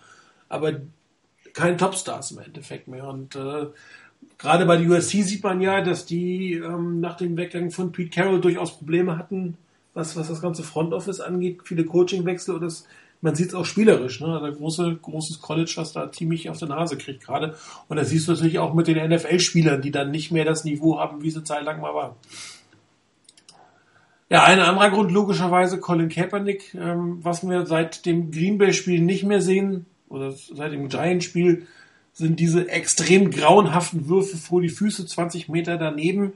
Ähm, zumindest, ähm, auch wenn er nicht, vielleicht nicht immer die richtige Entscheidung fällt oder manchmal etwas unglücklich aussieht, diese ganz grauenhaften Bälle sind die letzten beiden Spiele ver äh, verschwunden. Das ist, glaube ich, meiner Meinung nach ähm, einer der Schlüssel, warum es einfach in Summe besser aussieht, weil das auch deine Mitspieler weniger frustriert, es frustriert dich selber weniger, es frustriert die Coaches weniger ähm, wenn, wenn Standardsachen nicht ankommen, dann, dann, hast, dann weißt du auch irgendwann nicht mehr, wie du es machen sollst, wie du es weitergehen sollst.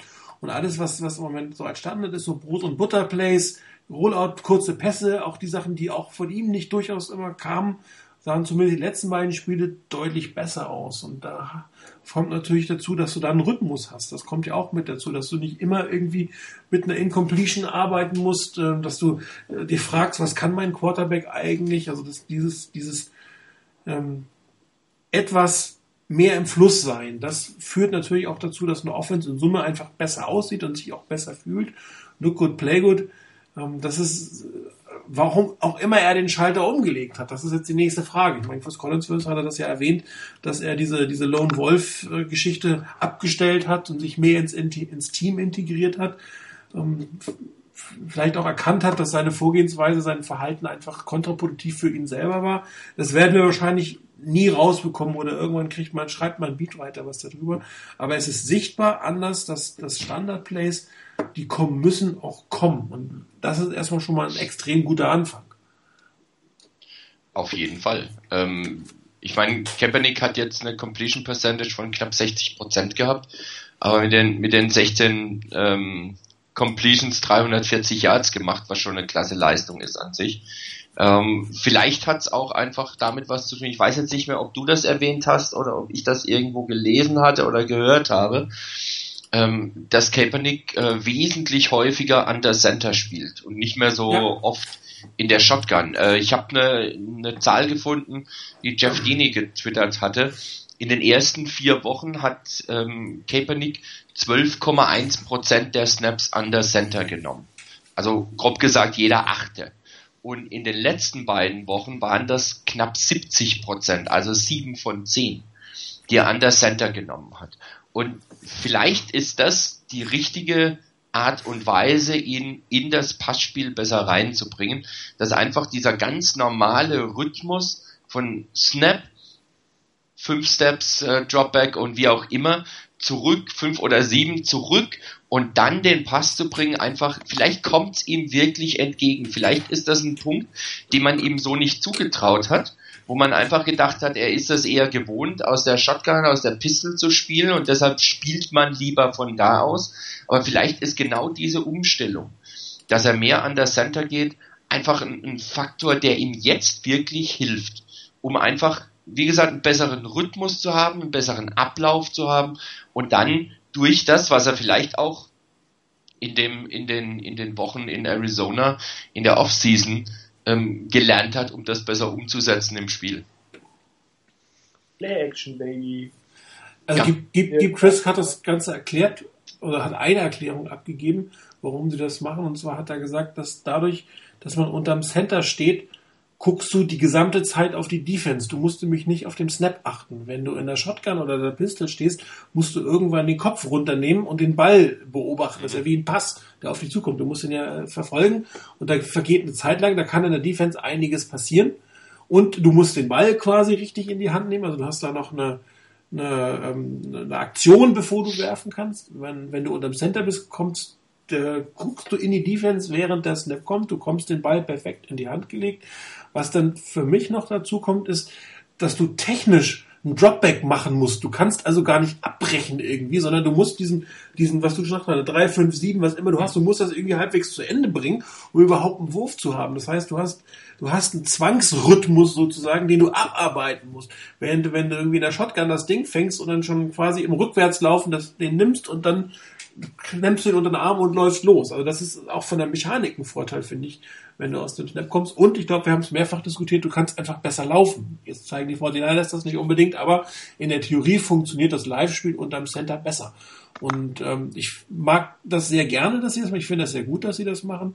Ich hoffe, dass sie das auch weitermachen, ähm, weil so viel mehr oder weniger Druck, besser gesagt, aus der Shotgun hatte Kaepernick auch nicht. Ist ja nicht so, dass er, was, was den, was den Pass Rush angeht, dadurch einen riesen Vorteil hatte. Aber anscheinend haben die Nachteile überwogen. Und da jetzt runterzugehen, gibt auch nochmal andere Optionen. Außerdem spielen das nicht mehr allzu viele Teams. Das ist auch für die Defense neu, sich nochmal damit zu beschäftigen. Und äh, du bist erstmal in der Pocket drin und musst in der Pocket eine Entscheidung fällen. Und wenn du dann eine Entscheidung fällst, du läufst, okay, das kannst du immer noch machen, aber du hattest zumindest mal deinen normalen Passing-Setup gehabt und spielst dann auch vielleicht den Pass ganz normal weiter. Ich habe gleich das Play ähm, auf, auf äh, Patton noch fertig gemacht, wo er quasi von seiner Offense-Line gezwungen wurde, in der Pocket zu bleiben. Da war nämlich schon am Weglaufen. Und äh, good things happen when you stay in the pocket. Du musst ja nicht äh, angewurzelt dastehen wie ein Peyton Manning. Wenn man sich den Aaron Rodgers anguckt, der bewegt sich ein bisschen in der Pocket, bisschen links, bisschen rechts, das macht Colin Kaepernick auch, aber er bleibt erstmal da drin. Das, war dann, ja. das sind so, so, Kleinigkeiten, die dazu führen, dass es einfach rhythmischer und besser aussieht. Und ähm, also du hast es eben angedeutet, du sagst es zwar, naja, äh, das Laufspiel ist äh, unter, unterm Center besser, auch wenn es jetzt nicht funktioniert, aber ich glaube einfach schon die Tatsache, dass du unterm Center als Gegner äh, gerade auch Play-Action einfach ganz anders respektieren musst, ähm, ja, ja. das ist eine, das ist ein, das ist dann einfach nur manchmal ein Bruchteil von einer Sekunde, den der Defender eben äh, länger zögert, bevor er agieren kann. Und das reicht dann schon aus in, in, in, so, einem, äh, in so einem Sport wie, wie, wie beim American Football und in so einer Liga wie der NFL, wo, wo es dann wirklich auch um Zentimeter und Bruchteile von Sekunden geht. Und ähm, also ich glaube, das hat man gesehen, dass das gut funktioniert. Ich hoffe, wie anfangs gesagt, man bleibt jetzt bei sowas, wenn es funktioniert. Weil irgendwann wird auch der Punkt kommen, beispielsweise, wo du dann tatsächlich die Situation hast, dass das Laufspiel dann funktioniert und das eröffnet dir dann wieder, wie wir gesagt haben, Möglichkeiten im Passspiel. Ja. Und ähm, äh, was du auch noch gesagt hast bei Kaepernick, das fand ich eigentlich gut. Äh, das wiederum mal auch, die, wir haben die Coaches stark kritisiert, aber gerade am Anfang, man hat Kaepernick gerade im letzten Spiel Bälle gegeben, die wirklich das, was er konnte.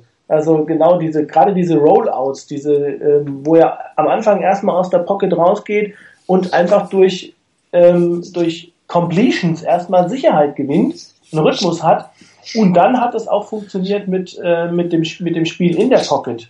Ähm, und von daher, das, ich meine, er hat immer noch eine Tendenz und ich glaube, die wird er wahrscheinlich auch immer so ein bisschen haben, äh, einfach einen Bruchteil früher als andere aus der Pocket raus, raus zu wollen. Und ähm, ich meine, vielleicht kann er sich da noch weiterentwickeln, wäre super. Ja, ich finde, ähm, oder ich habe das Gefühl, dass er vielleicht auch ähm, mit dem, dass er häufiger an der Center steht, da weniger hinten auf dem Präsentierteller steht. Ich, ich habe teilweise so das Gefühl, aus der Shotgun hat er sehr selten diesen einen Schritt wieder in die Pocket hinein, hineingemacht und es damit beispielsweise den Tackles einfacher gemacht, den Druck nach hinten wegzuleiten, äh, der gekommen ist. Jetzt in der, mit einer Center habe ich das Gefühl, wird es ein bisschen rhythmischer, ähm, ein bisschen einfacher vielleicht auch für die Offensive Line, dass, dass er dann auch wieder zwischendurch wirklich so, als ob er einen Schritt wieder in die Pocket macht. Sehr häufig ist der Schritt in die Pocket aktuell noch, um dann äh, zwischen Guard und Tackle zu versuchen, äh, wegzulaufen. Ähm, es ist so ein bisschen die Geduld, dann auch da hinten stehen zu bleiben. Die fehlt noch ein wenig, ist aber deutlich besser geworden. Und es kann irgendwie, ja, gebe ich euch absolut recht, es kann durchaus sein, dass es einfach über einen besseren, ähm, über einen besseren Rhythmus, den er hat, durch dieses, durch dieses Spiel äh, an der Center ähm, deutlich besser wird. Und ähm, da beschweren wir uns eigentlich ja nicht. Genau. Ja, ich habe mal ein Play vorbereitet ähm, aus der Anfangssituation. Hat verschiedene Gründe, warum ich das gemacht habe. Aber ich muss es erstmal abschicken. Es ist einer der beiden äh, längeren Pässe auf, auf Bruce Miller. Ich habe ihn aus verschiedenen Gründen gemacht. Zum einen, weil das sehr gut zeigt, wie die 49ers am Anfang des Spiels ähm, gespielt haben. Auf der anderen Seite gab es in im Spiel eine Diskussion, ob er sich den richtigen Wide Receiver ausgesucht hat. Und zwar ist die von Rich Gannon quasi ähm, begonnen worden, weil der kurz gesagt hatte, ja, guter Pass, aber hätte er das und das gemacht und was zeige ich gleich, wäre es dann ein Touchdown gewesen. Ähm, dann gab es eine Diskussion noch auf dem Board, der Frizzini hat sich auch mitgeführt, dann gab es verbales äh, Scharmützel, ist ja auch kein Problem, dafür sind wir auch da. Letztendlich ähm, habe ich mir deswegen, weil auch äh, Carsten sich das Spiel, dieses Play gewünscht hat, habe ich das mal gemacht, weil es in Summe auch ein interessantes Spiel war und gehe da noch kurz drauf ein, was Rich Gannon äh, meinte, als er sagte, hätte er den anderen Pass gespielt, hätte es einen Touchdown gegeben. Interessant ist die Defense der, der Ravens. 4, Ich habe die zehnmal da nebengeschrieben. Zehn Spieler. Zehn. Also ten men in the box. Wahnsinn. Ja, ein Einzelner steht auf der Seite, ähm, auf, den, auf dem Wide Receiver, alles andere steht in der Box. Und das ist so ein bisschen das, was Tyron Matthew vor dem äh, und nach, beziehungsweise nach dem Cardinals-Spiel gesagt hat.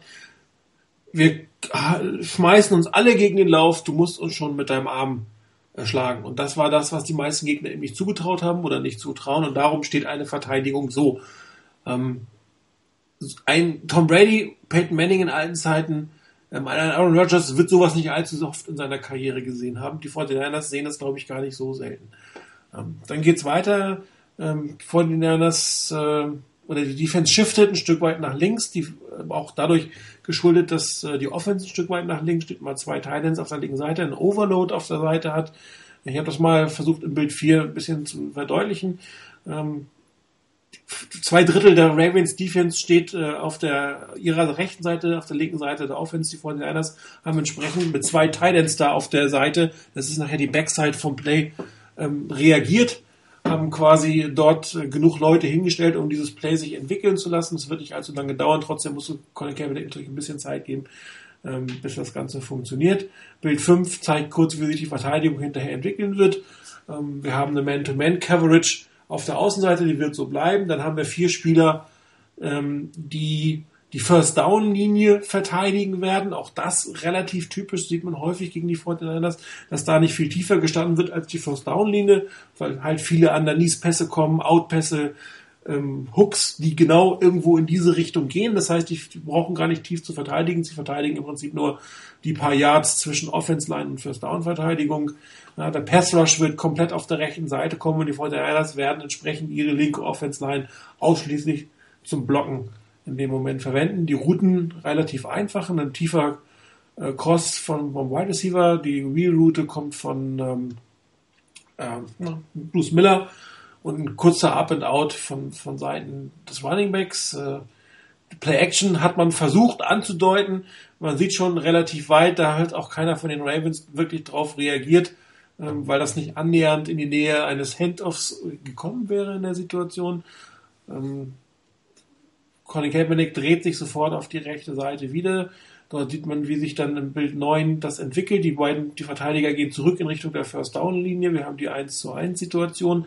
Der Druck oder die Offense Line hält stand. Man hat also tatsächlich geschafft, äh, die Konzentration auf der einen Seite der Ravens mit seiner eigenen Offense Line in Schach zu halten. Genug Zeit von Colin Kaepernick sich hinzustellen.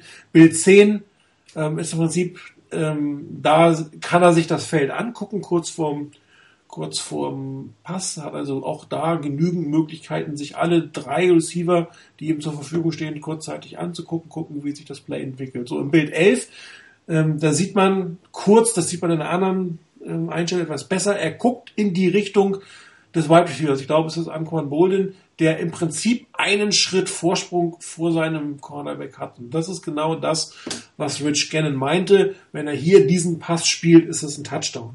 Er hat es nicht gemacht, ist in diesem Fall auch nicht, nicht allzu schlimm, weil ähm, man sieht, dass Bruce Miller komplett von der Teilverteidigung ähm, ignoriert würde. Dadurch, dass die Zonenverteidigung an der First Down Linie spielen und Bruce Miller tief geht, ist eigentlich keiner da, der ihn aufnehmen kann, der ihn verteidigen wird. Warum auch immer er durchs Raster gefallen ist. Ich gehe davon aus, dass die 49ers das im Film gesehen haben werden, wie die Verteidigung in dem Moment so läuft. Und dann ist es eigentlich ein relativ einfacher Pass äh, über die Verteidigung rüber ähm, Im Bild 13 sieht man, dass er mal gerade losgekommen ist. Kein Schwein bei Bruce Müller, da kann er, kann er sich die Zeit nehmen. Bild 14, da sieht man quasi zum letzten Mal, es wäre ein offener Pass auf der linken Seite da gewesen. Ja, er hätte ihn werfen können. Ähm, aber er hat sich für Bruce Müller entschieden, der dann auch relativ gut noch Yards macht, dass er da keinen Touchdown macht, ähm, obwohl er fünf Jahre Forschung macht, ist glaube ich jetzt nicht ungewöhnlich, so der schnellste ist er nicht. Im Bild 16 sieht man dann aber nochmal, dass er kurz mal seinen Gegenspieler aussteigen lässt, anhält, nicht ins Ausgeht, schöner Move für einen Fullback, zurückgeht, nochmal fünf Yards macht, bevor er getackelt wird. Ich habe das Ganze dann nochmal aus der, aus der Hinter, Perspektive gemacht. Äh, Bild 18 wieder der Strich, wie im Prinzip die Aufteilung ist. Zwei Drittel auf der rechten Seite, ein Drittel auf der linken Seite mehr oder weniger oder zwei Fünftel, drei Fünftel mehr. 49ers stellen von Anfang an ihre Offense Line so auf, dass Colin Kaepernick keinen Druck von dieser Seite gehört. Also er wusste, dass von da im Prinzip nichts kommen kann. Darauf muss er sich nicht konzentrieren. Das ist auch so ein typisch dieses, ähm, ich gebe ihm nur ein halbes Feld. Also nicht nur ein halbes Feld für die Receiver, sondern auch ein halbes Feld für den Druck. Man hat quasi alles, was, wenn man den weißen Strich nochmal nimmt, rechts davon ist, ähm, kann, konnte er ausblenden. Da ist weder eine Passroute für ihn, noch muss er sich Sorgen machen. Er kann sich komplett auf die anderen beiden Routen entscheiden. Bild 21, da habe ich es nochmal gesehen. Das ist halt gezeigt, das ist halt der Grund, ähm, warum Rich Gannon kurz kritisiert hat. In Bild 22 habe ich reingeschrieben, hatte den Unterschied zwischen einem Home Run, der risikoreich gewesen wäre, den Passwert musst du zwar auch erstmal machen, ähm, ist jetzt nicht so komplex, oder den sicheren Pass, den sicheren 50 Yards, dafür hat er sich entschieden, war ein schönes Play und diese Art und Weise des Play-Actions dass man das äh, geschafft hat, immer einen in irgendeiner Form zu isolieren und Colin Kaepernick nur einen Teil des Feldes beobachten zu lassen. Damit hatte man am Anfang sehr, sehr viel Erfolg und da hätte ich mir jetzt gewünscht, dass man das quasi äh, so lange macht, bis es dann gar nicht mehr funktioniert oder zumindest in der zweiten Halbzeit noch zwei, drei, vier Mal wieder mit einbaut, was man leider nicht gemacht hat. War relativ erfolgreich. Und das sind natürlich einfache Plays für einen Quarterback. Das ist ein einfacher Read. Dieser Pass auf Bruce Miller ist ein einfacher Pass, der ist relativ simpel zu werfen. Ähm, der Pass auf, auf den Wide Receiver ist jetzt auch nicht so kompliziert, aber Ähm, er wäre noch mal ein Stück gegen die Hand gewesen. Wenn er den leicht versemmelt, dann, dann ist er eher incomplete oder vielleicht Interception. Bei dem Miller-Pass kann er eigentlich gar nicht so viel falsch machen, er darf ihn nur nicht zu kurz werfen. Also im Prinzip meiner Meinung nach eine richtige Entscheidung. Klar, dass ein Quarterback wie Rich Gannon da nochmal sagt, naja, hättest du auch besser machen können, aber ich glaube, es war ein schönes Play. Das Einzige, was man kritisieren muss, dass vor der aus solchen Situationen einfach keinen Touchdown machen. Das wäre der einzige Grund, den Risikopass zu gehen, ähm, weil man äh, dann tatsächlich mal einen Touchdown macht und nicht hinterher wieder mit einem ähm, Field Goal endet. Also ich sehe es auch so, dass das, äh, dass es meiner Meinung nach sogar der richtige Pass war, den er, den er gewählt hat. Äh, man stelle sich mal vor, äh, wir würden das, diesen Spielzug heute analysieren während äh, er den schwierigeren oder den, den nicht so, ähm, wie sagt man so, High Percentage Completion, Completion auf Bruce Miller geworfen hat, sondern er versucht den Pass über die Mitte, der geht knapp incomplete und dann ähm, sieht man auf der Außenseite, dass Bruce Miller fünf Meter Platz hat. Ja. Da hätte ja keiner gewusst, dass er es dann doch nicht in die Endzone schafft, weil er nicht schnell genug ist. Und wir hätten gesagt, um Gottes Willen, warum hat er diesen super freien Bruce Miller da übersehen und hat den Pass nicht geworfen? Der wäre doch ein sicherer Touchdown geworden. Also ähm, von daher diese Argumente im Nachhinein, hätte, hätte Fahrradkette, äh, das ist für mich immer so ein bisschen äh, an den Haaren herbeigezogen. Ich finde, es war die richtige Entscheidung, weil er hier den sicheren Pass gemacht hat, der die sichere Completion bringt und meiner Meinung nach auch, wenn Bruce Miller ist ein bisschen gestolpert, glaube ich, äh, in dem Lauf, dann hätte er es vielleicht sogar tatsächlich schaffen können, obwohl er nicht der schnellste auf den Füßen ist. Ich finde vor allen Dingen auch von daher, von daher den richtigen Pass, den äh, Kaepernick da gespielt hat, weil ähm, es war ja auch kein Sicherheitspass nach dem Motto, ähm, jetzt nehmen wir mal nur zwei Yards oder sowas. Ähm, da ist der freie Mann und für zwei Yards und ein Checkdown da hätte ich an der Stelle auch gesagt, Junge, dann musst du halt auch mal so einen Pass dir zutrauen, auch wenn dein Receiver keine fünf Yards Platz hat zum nächsten. Aber gerade der Pass auf, ähm, wie gesagt, Bolden oder Smith, ich weiß jetzt nicht mehr, wer es war, ähm, das ist ja nicht nur, ist ja nicht nur damit getan, dass der einen Schritt vorne ist.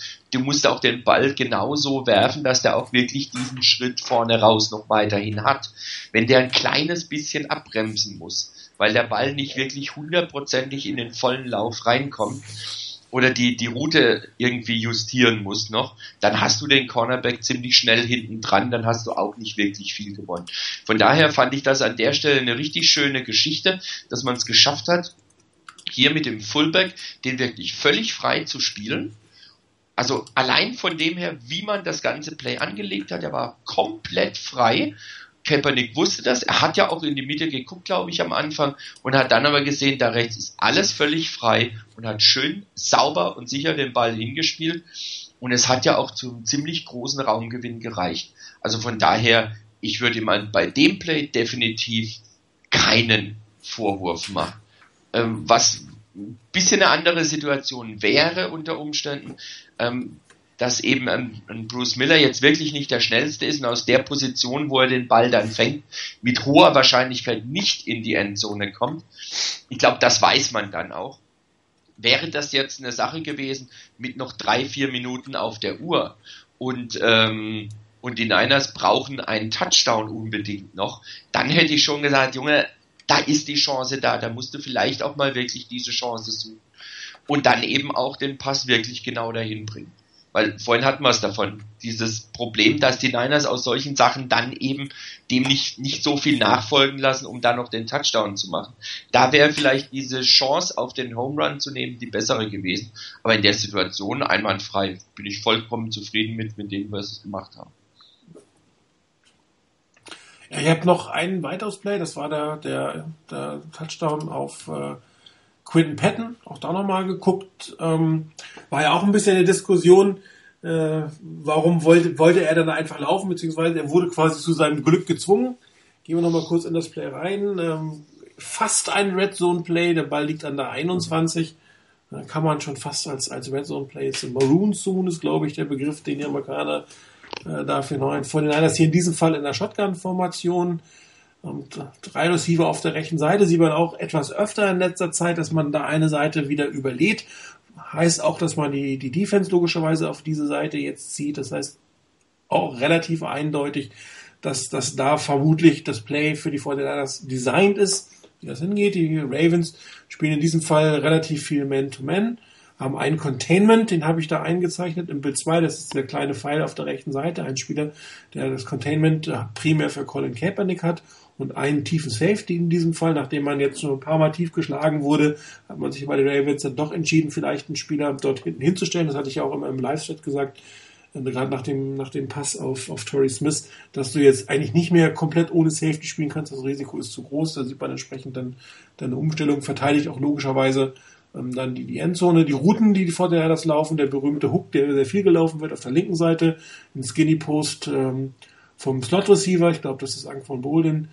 Die Route von, von ähm, Quentin Patton habe ich jetzt mal eingezeichnet. Das ist ja eine abgebrochene Route, wie sie im Original hätte sein können. Weißt du natürlich nicht im Vor, dadurch, dass er die Route verändert hat, dass er darauf reagiert hat. Und man hat eine, einen flachen Out ähm, von, von ähm, Vernon Davis das war so das Play, was er die letzten Jahre dann immer gespielt hat, wo man dann Verzweifeln war, der keine Yards bringt, hat er in diesem Fall nicht gemacht. Bild 4 geht's los. Ähm, da sieht man, dass ähm, hier in diesem Fall tatsächlich der perfekte Pass äh, der Skinny Post auf Anquan Boden gewesen wäre, ähm, weil der Verteidiger mit dem Pfeil, der geht auf, ähm, auf ähm, Vernon Davis, das heißt, der geht auch aus der Passroute raus und in der Mitte ist einfach nur grün. Und da ist jetzt die Frage, warum entscheidet er sich hier, sieht man im Bild 5, in Richtung links auszubrechen? Das ist halt, am Ende ist es ein Touchdown geworden, ja, aber hier ist wirklich, das ist die Dinge, das habe ich auch im Live-Set bei einem anderen Play gehabt, da frage ich mich, was geht in dem Moment in seinem Kopf zu? Er hat keinerlei Druck, er hat eine 1 zu 1 Situation, die offen ist bis zum, keine Ahnung, geht nicht mehr. Das ist ein sehr, sehr einfacher Pass. Und aus irgendwelchen Gründen geht bei ihm im Kopf, klick, ich muss hier weg, ich muss was machen. Er bewegt sich nach links äh, in die Lücke hinein, da vielleicht das First Down zu machen. Bild 6 riet man das. Ähm, dann läuft er auf seinen eigenen Spieler zu, weil ähm, der wird nicht nach hinten weggedrückt, sondern nach vorne weggedrückt. Da kommt er dann im Prinzip nicht mehr durch. Da wäre gegen seinen eigenen Mann gelaufen, musste wieder zurückgehen und in Bild 8 stellt er sich dann in die Pocket. Und jetzt guckt er sich das Play von Anfang an, wie es funktioniert. Ähm, alle Receiver merken eigentlich, dass das Play gebrochen ist. Quinton Patton selber, ähm, das sieht man so ein Stück weit im Bild 9. Der Pfeil wäre, rote Pfeil wäre vermutlich seine Route gewesen. Er hat aber gesehen, dass Colin Kaepernick nach rechts ausbricht und hat dann das gemacht, was man eigentlich im Receiver immer sagt. Und das, was wir auch letztes Jahr bei den Seahawks relativ häufig gelobt haben, ähm, wenn Russell Wilson in eine Richtung ausbricht, dann gehen seine Receiver, den sehen seine Receiver und machen diese Bewegung mit. Das ist genau das, was wir vorher bei dem Play von Joe Flacco gehabt haben, weil das für den Quarterback einfacher zu laufen ist. Colin Kaepernick guckt sich dann das an, es ist wirklich kein Druck da, Offense Line spielt, spielt wirklich gut. Dann fällt Charisse Wright hin, das war natürlich das Glück für das Play, er sieht's und dann wirft er ihn auch. Und dann hat Quentin Patton seinen äh, ersten Touchdown in der NFL. Ähm, sah hinterher natürlich super aus mit dem Touchdown, aber im Vorhinein, da ist wirklich die Frage, das sind so die Sachen, da, da muss er einfach vertrauen, da muss er seinen Receiver vertrauen, da muss er in sich selbst Vertrauen haben. Und diesen einfachen Pass muss er einfach werfen und da nicht irgendwie die Flucht ergreifen in dem Moment. In diesem Fall ist es gut geworden, gut gegangen, in die, in die Pocket gezwungen, ist alles hinterher gut ausgegangen. Aber das sind so Sachen, da ist noch Verbesserungspotenzial da. Das sind einfache, schnelle Pässe, gegen die man auch gegen den Blitz spielen kann. Und die müssen halt kontinuierlich kommen. Und wenn er das irgendwann hinbekommt, dann hat er den nächsten Schritt gemacht. Ja, und dann sind wieder die Defensive gezwungen, sich drauf zu reagieren. Und dann hast du wieder mehr Optionen in der Offense.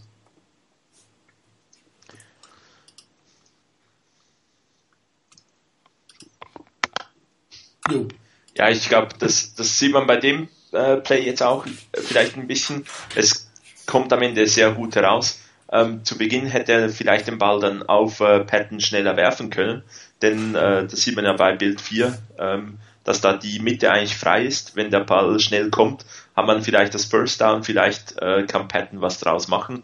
Das ist so ein bisschen die, dieses langsame, denke ich, dass äh, vielleicht noch nicht so viel Vertrauen da ist dass er jetzt hier aus der Pocket heraus äh, einen Touchdown gemacht hat, kann natürlich dann auch wieder Vertrauen aufbauen, dass er dann solche Dinge ähm, häufiger anbringen kann.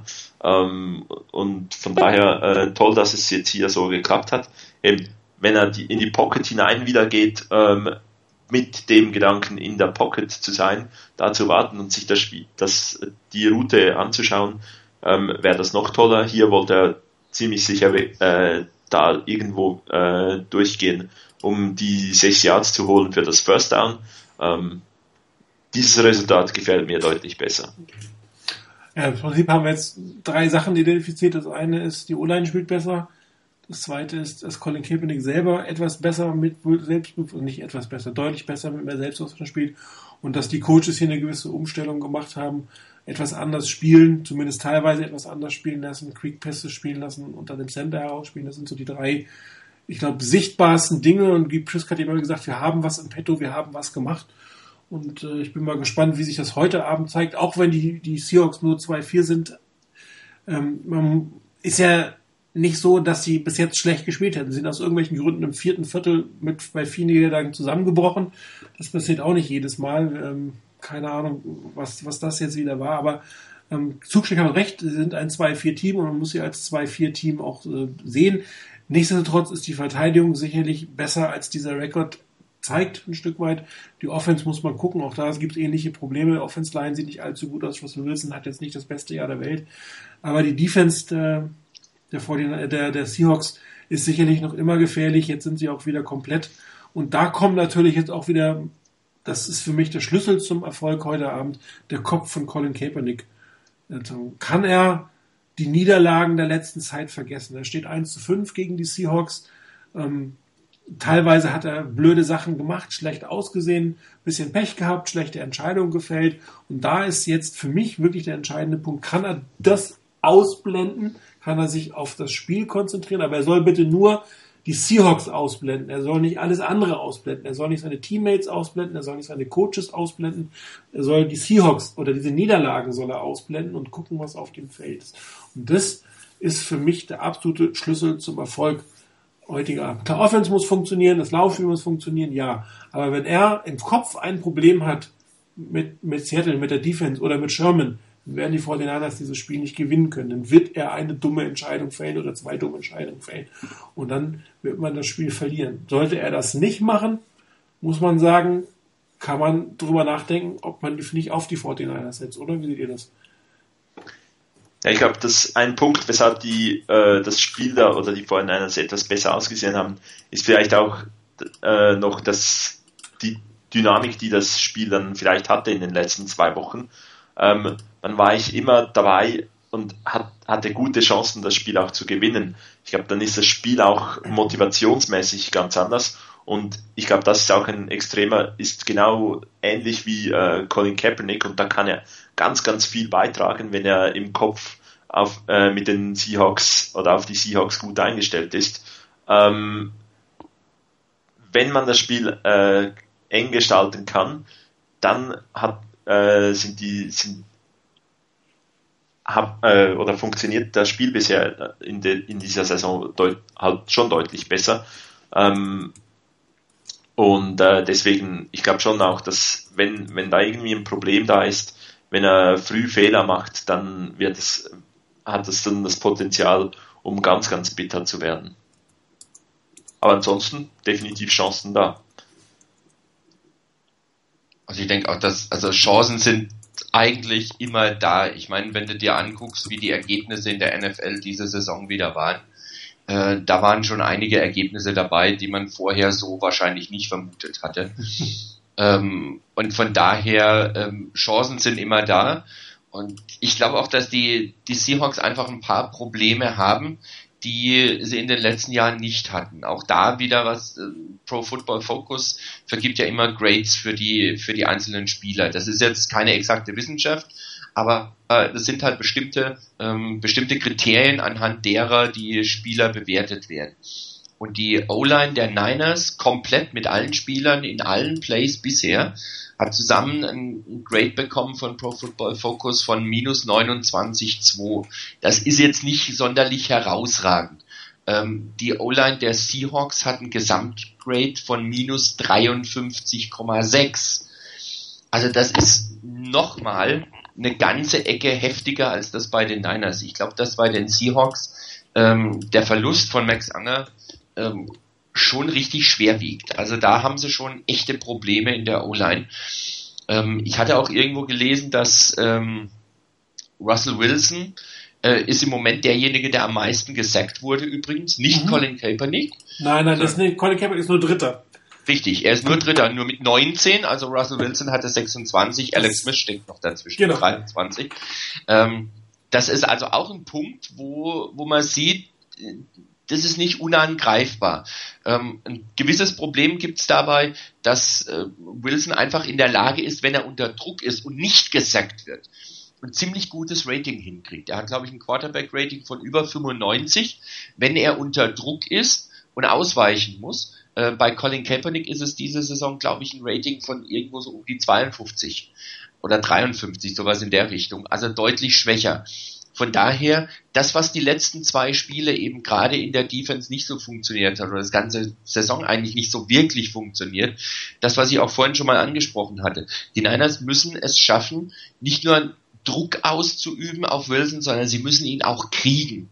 Das ist, glaube ich, ein ganz wesentlicher Schlüssel, den die Defense beisteuern muss. Wenn man das hinkriegt, dann hat man, denke ich, ganz vernünftige Chancen gegen die, äh, gegen die Seahawks zu gewinnen. Ähm, was die Offense angeht, ähm, da ganz klar kommt's in allererster Linie meiner Meinung nach wirklich auf Colin Kaepernick an.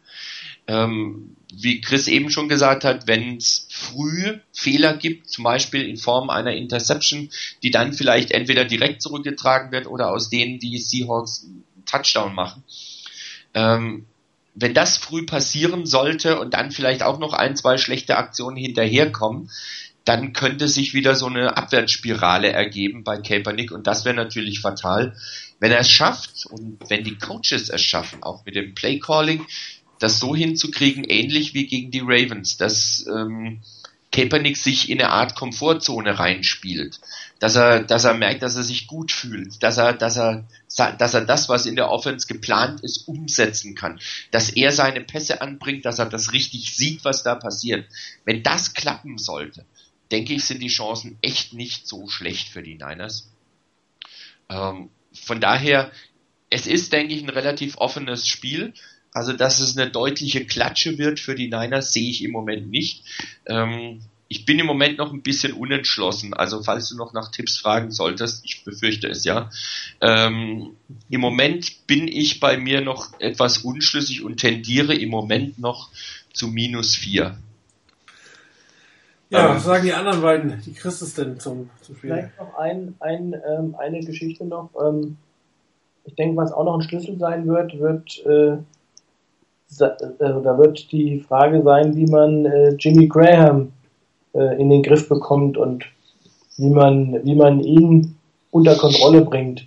Äh, weil das ja, glaube ich, auch so äh, mit Sicherheit eine der Schwachstellen war, die, ähm, sagen wir mal, die Zone äh, zwischen den zwischen den beiden Tackles und äh, dann in der in der zwischen den Hashmarks äh, bei den 49ers in der Defense, die einfach in dem Jahr nicht so besonders gut aussah. Und Jimmy Graham, der jetzt gerade glaube ich im letzten Spiel und davor auch so langsam in, in die Pushen kommt, die ersten Spiele ja nicht so gut aussah, ähm, das wird halt auch nochmal heute eine interessante Geschichte sein, wie wird man ihn versuchen zu verteidigen? Und ähm, also könnte mir vorstellen, dass da vielleicht äh, Jacquiski Tart oder so jemand äh, häufiger auf dem Feld steht ähm, als äh, der ein oder andere Linebacker. Ja, bin ich, bin ich bei dir, weil ähm, er auch von der Größe her halbwegs mit ihm mithalten kann. Ja. Also Jimmy Water jetzt gegenzustellen, das wäre relativ witzlos. Ja, das ist die gleiche Geschichte wie dann damals bei, bei Brandon Marshall. Ja. Äh, dann hat er halt einfach schon einen Größennachteil und auch die Physis und dann Jakiski Tart könnte ich mir eher vorstellen und ähm, könnte mir auch vorstellen, dass der von den Coverage-Fähigkeiten es hinbekommt und trotzdem ähm, aber auch noch in der Lage ist, äh, für so, in solchen Situationen auch nochmal den Lauf zu verteidigen, wenn es eben kein Pass wird. Hm.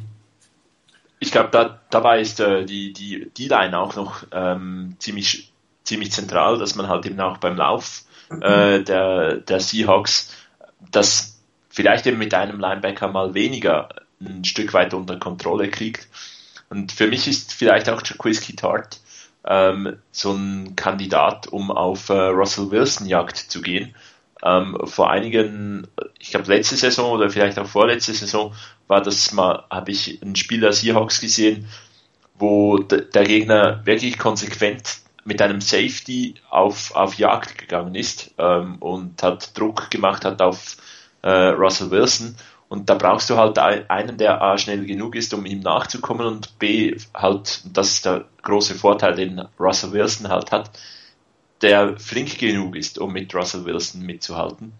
Und vielleicht könnte man auch da mal zwischendurch äh, Tart einsetzen. Ähm, bin ich gespannt, was man, wie das da der Plan aussieht. Irgendwie eine passive ähm, Defense da hinzustellen mit fixen Zonen, äh, wo dann vielleicht zwischendurch mal etwas halb, halbwegs Druck kommt und äh, dann befürchte ich, dass die Zonen oder die Löcher in, in, den Zonen von Russell Wilson halt doch ausgenutzt werden können. Also ich glaube, da muss man wirklich ein bisschen, bisschen mehr riskieren zwischendurch. Ähm, aber halt, äh, das bedarf hinten auch ein bisschen eines anderen Spiels als einfach fix eine Zone, die drei verteidigen eine tiefe Zone und dann gibt's ja halt schon teilweise ziemlich große Löcher. Ja. Also so wie ich gesagt habe, wenn äh, Kenneth Aker natürlich da hinten irgendwo was covert, ähm, vor allem mal viel Grün, ähm, das wird wahrscheinlich weniger gut funktionieren. Ja, dein Tipp? Musst du das fragen? Natürlich. Ähm, ja, momentan auch noch eben die, der, die Hoffnung ist da, dass man, dass man das äh, gut, positiv gestalten kann. So richtig dran glauben mag ich noch nicht. Ähm, dafür war es noch zu wenig überzeugend bisher, finde ich. Ähm, ich sage jetzt mal ein Touchdown nach neuen Regeln minus 8. ja, Chris Deiner fehlt noch. nach neuen Regeln minus 8, das ist natürlich nicht schlecht. Ja, also, da, da, kommt man ja nicht mehr draus. Wenn, wenn, wenn du früher hattest, hattest du richtig schön gesehen, was passiert ist. Also irgendwo, das, dieses Team hat einen Touchdown gemacht, dann zwei Field Goals, waren es 13 Punkte. Ähm, jetzt ist es ein Touchdown, zwei Field Goals sind 14 Punkte. Denkst du, wo ist der zweite Touchdown hingekommen? Ja, ähm, also es geht mir so, so ähnlich. Ähm, einfach äh, wie, wie dem anderen Chris, dass äh, ich so richtig dran glauben, äh, dass wir es gewinnen. Ich weiß nicht. Also ich hoffe auch und ähm, ich könnte mir auch vorstellen, wenn man einfach die Entwicklung der letzten beiden Spiele, die man aufgenommen hat, ein bisschen fortsetzt. Wichtig, wie gesagt, für mich zentral ist, ist, ist die Defense, die muss einfach hier besser stehen als äh, in, den, in den Spielen vorher. Und äh, Kaepernick muss sein Trauma ablegen und unter dem Gesichtspunkt, dass ich sage, ja, man kriegt das hin, sag mal äh, plus vier für die 49ers. Also ich glaube, sein Kopf wird uns das Spiel diesmal wieder verlieren. Ich glaube nicht, dass er das so ohne weiteres wegkriegt. Die beiden Spiele waren zwar zum Aufbauen da, aber die Gegner waren jetzt einfach noch nicht stark genug, um wirklich stabil spielen zu können. Und ich, ähm, ich glaube auch, dass Pete Carroll oder das, der Coaching-Staff des Seahawks sehr gut äh, das Team auf die 49ers einstellen wird und das auch in dem Battle der Coaches die ähm, Seahawks am Ende die Nase vorn haben werden. Und darum glaube ich, dass die 49ers leider mit einem Touchdown verlieren werden, dieses Spiel. Entschuldigung, damit kommen wir zu unseren letzten Rubriken. Ähm, Spiel der Woche. Chris. Anderer Chris oder neuer Chris? Ja, pass auf, ihr dürft jeder eins nennen, aber auch nur eins. Gut, dann will ich vorher, äh, will ich das erste nennen, weil ich finde es diese Woche eher schwierig. Ähm, so das richtige Hammerspiel ist, glaube ich, ist für mich nicht so dabei. Ähm, das interessanteste Spiel halt auch wegen der Vorgeschichte und weil es durchaus aus Boston schon etwas angeheizt wird. Ähm, New York, die Jets in Foxborough bei den Patriots. Andere Chris? Eieieiei, das ist natürlich immer so eine, so eine Geschichte. Äh, ich könnte ja so viele Spiele nennen, ähm, das ist ja immer bei mir das Problem, aber äh, das Spiel, was angeheizt wurde, hat mir jetzt der andere Chris schon, schon weggenommen. Ähm, Darum wollte ich auch zuerst. Ja, wahrscheinlich, wahrscheinlich war es. ähm, also was ich noch als ganz interessant ist, einfach weil es ein, ähm, eine ganz enge, eine ganz enge Division wird, äh, sehe, ist äh, das Spiel äh, der Cowboys bei, bei den Giants. Das ist noch so ein Spiel, was ich äh, durchaus interessant finde. Ähm, ansonsten, ähm, wenn ich es richtig gesehen habe, hätte ich ja sagen müssen, ein Packers-Spiel, aber ich glaube, die haben äh, Bye Week. Bye Week. Ja, äh, kann ich da auch nichts falsch machen, deshalb äh, ist das für mich äh, das Spiel äh, der Cowboys gegen die Giants. Ja, Rainer, was passiert so in der NFC West? Ja gut, die Seahawks spielen ja bei den Niners, da sind ja schon mal die Hälfte der NFC West weg. Ähm, und ansonsten die Rams haben ein Heimspiel und die Cardinals haben ein Heimspiel. Die Rams erstmal ähm, am Sonntag um 18 Uhr, da die Zeitumstellung bei uns ja da schon durchgeführt ist, in den USA glaube ich eine Woche später, deshalb nächsten Sonntag um 18 Uhr. Ähm, da ist es das Spiel der Rams gegen die Browns. Ähm, die Browns haben sich relativ gut geschlagen gegen die ähm, gegen die Broncos, aber ich glaube, wenn die Rams vernünftig spielen, wobei ich nicht so ganz sicher bin, wie die aus ihrer Bye Week rauskommen, vor allen Dingen da, nachdem äh, Roger Saffold ähm, auf Injured Reserve ist, ich weiß nicht, wie deren O-Line sich dann anstellen wird. Ich traue es den Rams trotzdem zu, zu Hause zu gewinnen, also von daher Rams gegen Browns eher ein Sieg fürs Heimteam. Und äh, im Monday Night Game spielen dann die äh, Cardinals ähm, gegen die Ravens. Und so wie ich die Ravens gesehen habe beim Spiel bei den Niners und die Cardinals, die zu Hause sicherlich den Eindruck vom letzten Spiel bei den Steelers wegwischen wollen, denke ich an der Stelle doch, dass die Cardinals das gewinnen werden und deshalb weiterhin ähm, relativ glatt an der Führungsposition in der NFC West sind. Ja, dann, äh, Chris, du hast gesagt, du wirst das Spiel live gucken, wenn ich es richtig verstanden habe. Ja, das ist der Plan. Wie sieht's äh, beim Rest so aus? Ich schau mal, ob ich mich wach halten kann. Wenn ich nicht einschlafe, dann ja. Okay. Ich mach's genauso. Ich werde es definitiv nicht gucken. Vielleicht morgen früh dann gleich in der Condensed-Version ein bisschen früher aufstehen, aber ansonsten werde ich es lassen. Okay. Dann danke für euch fürs Mitmachen. Danke fürs Zuhören. Wir hören uns nächste Woche wieder. Hoffentlich die Fortinanders noch im Playoff-Rennen da. Es wäre ein wichtiger Sieg gegen die Seahawks äh, heute Nacht. Danke fürs Zuhören. Bis nächste Woche. Ciao.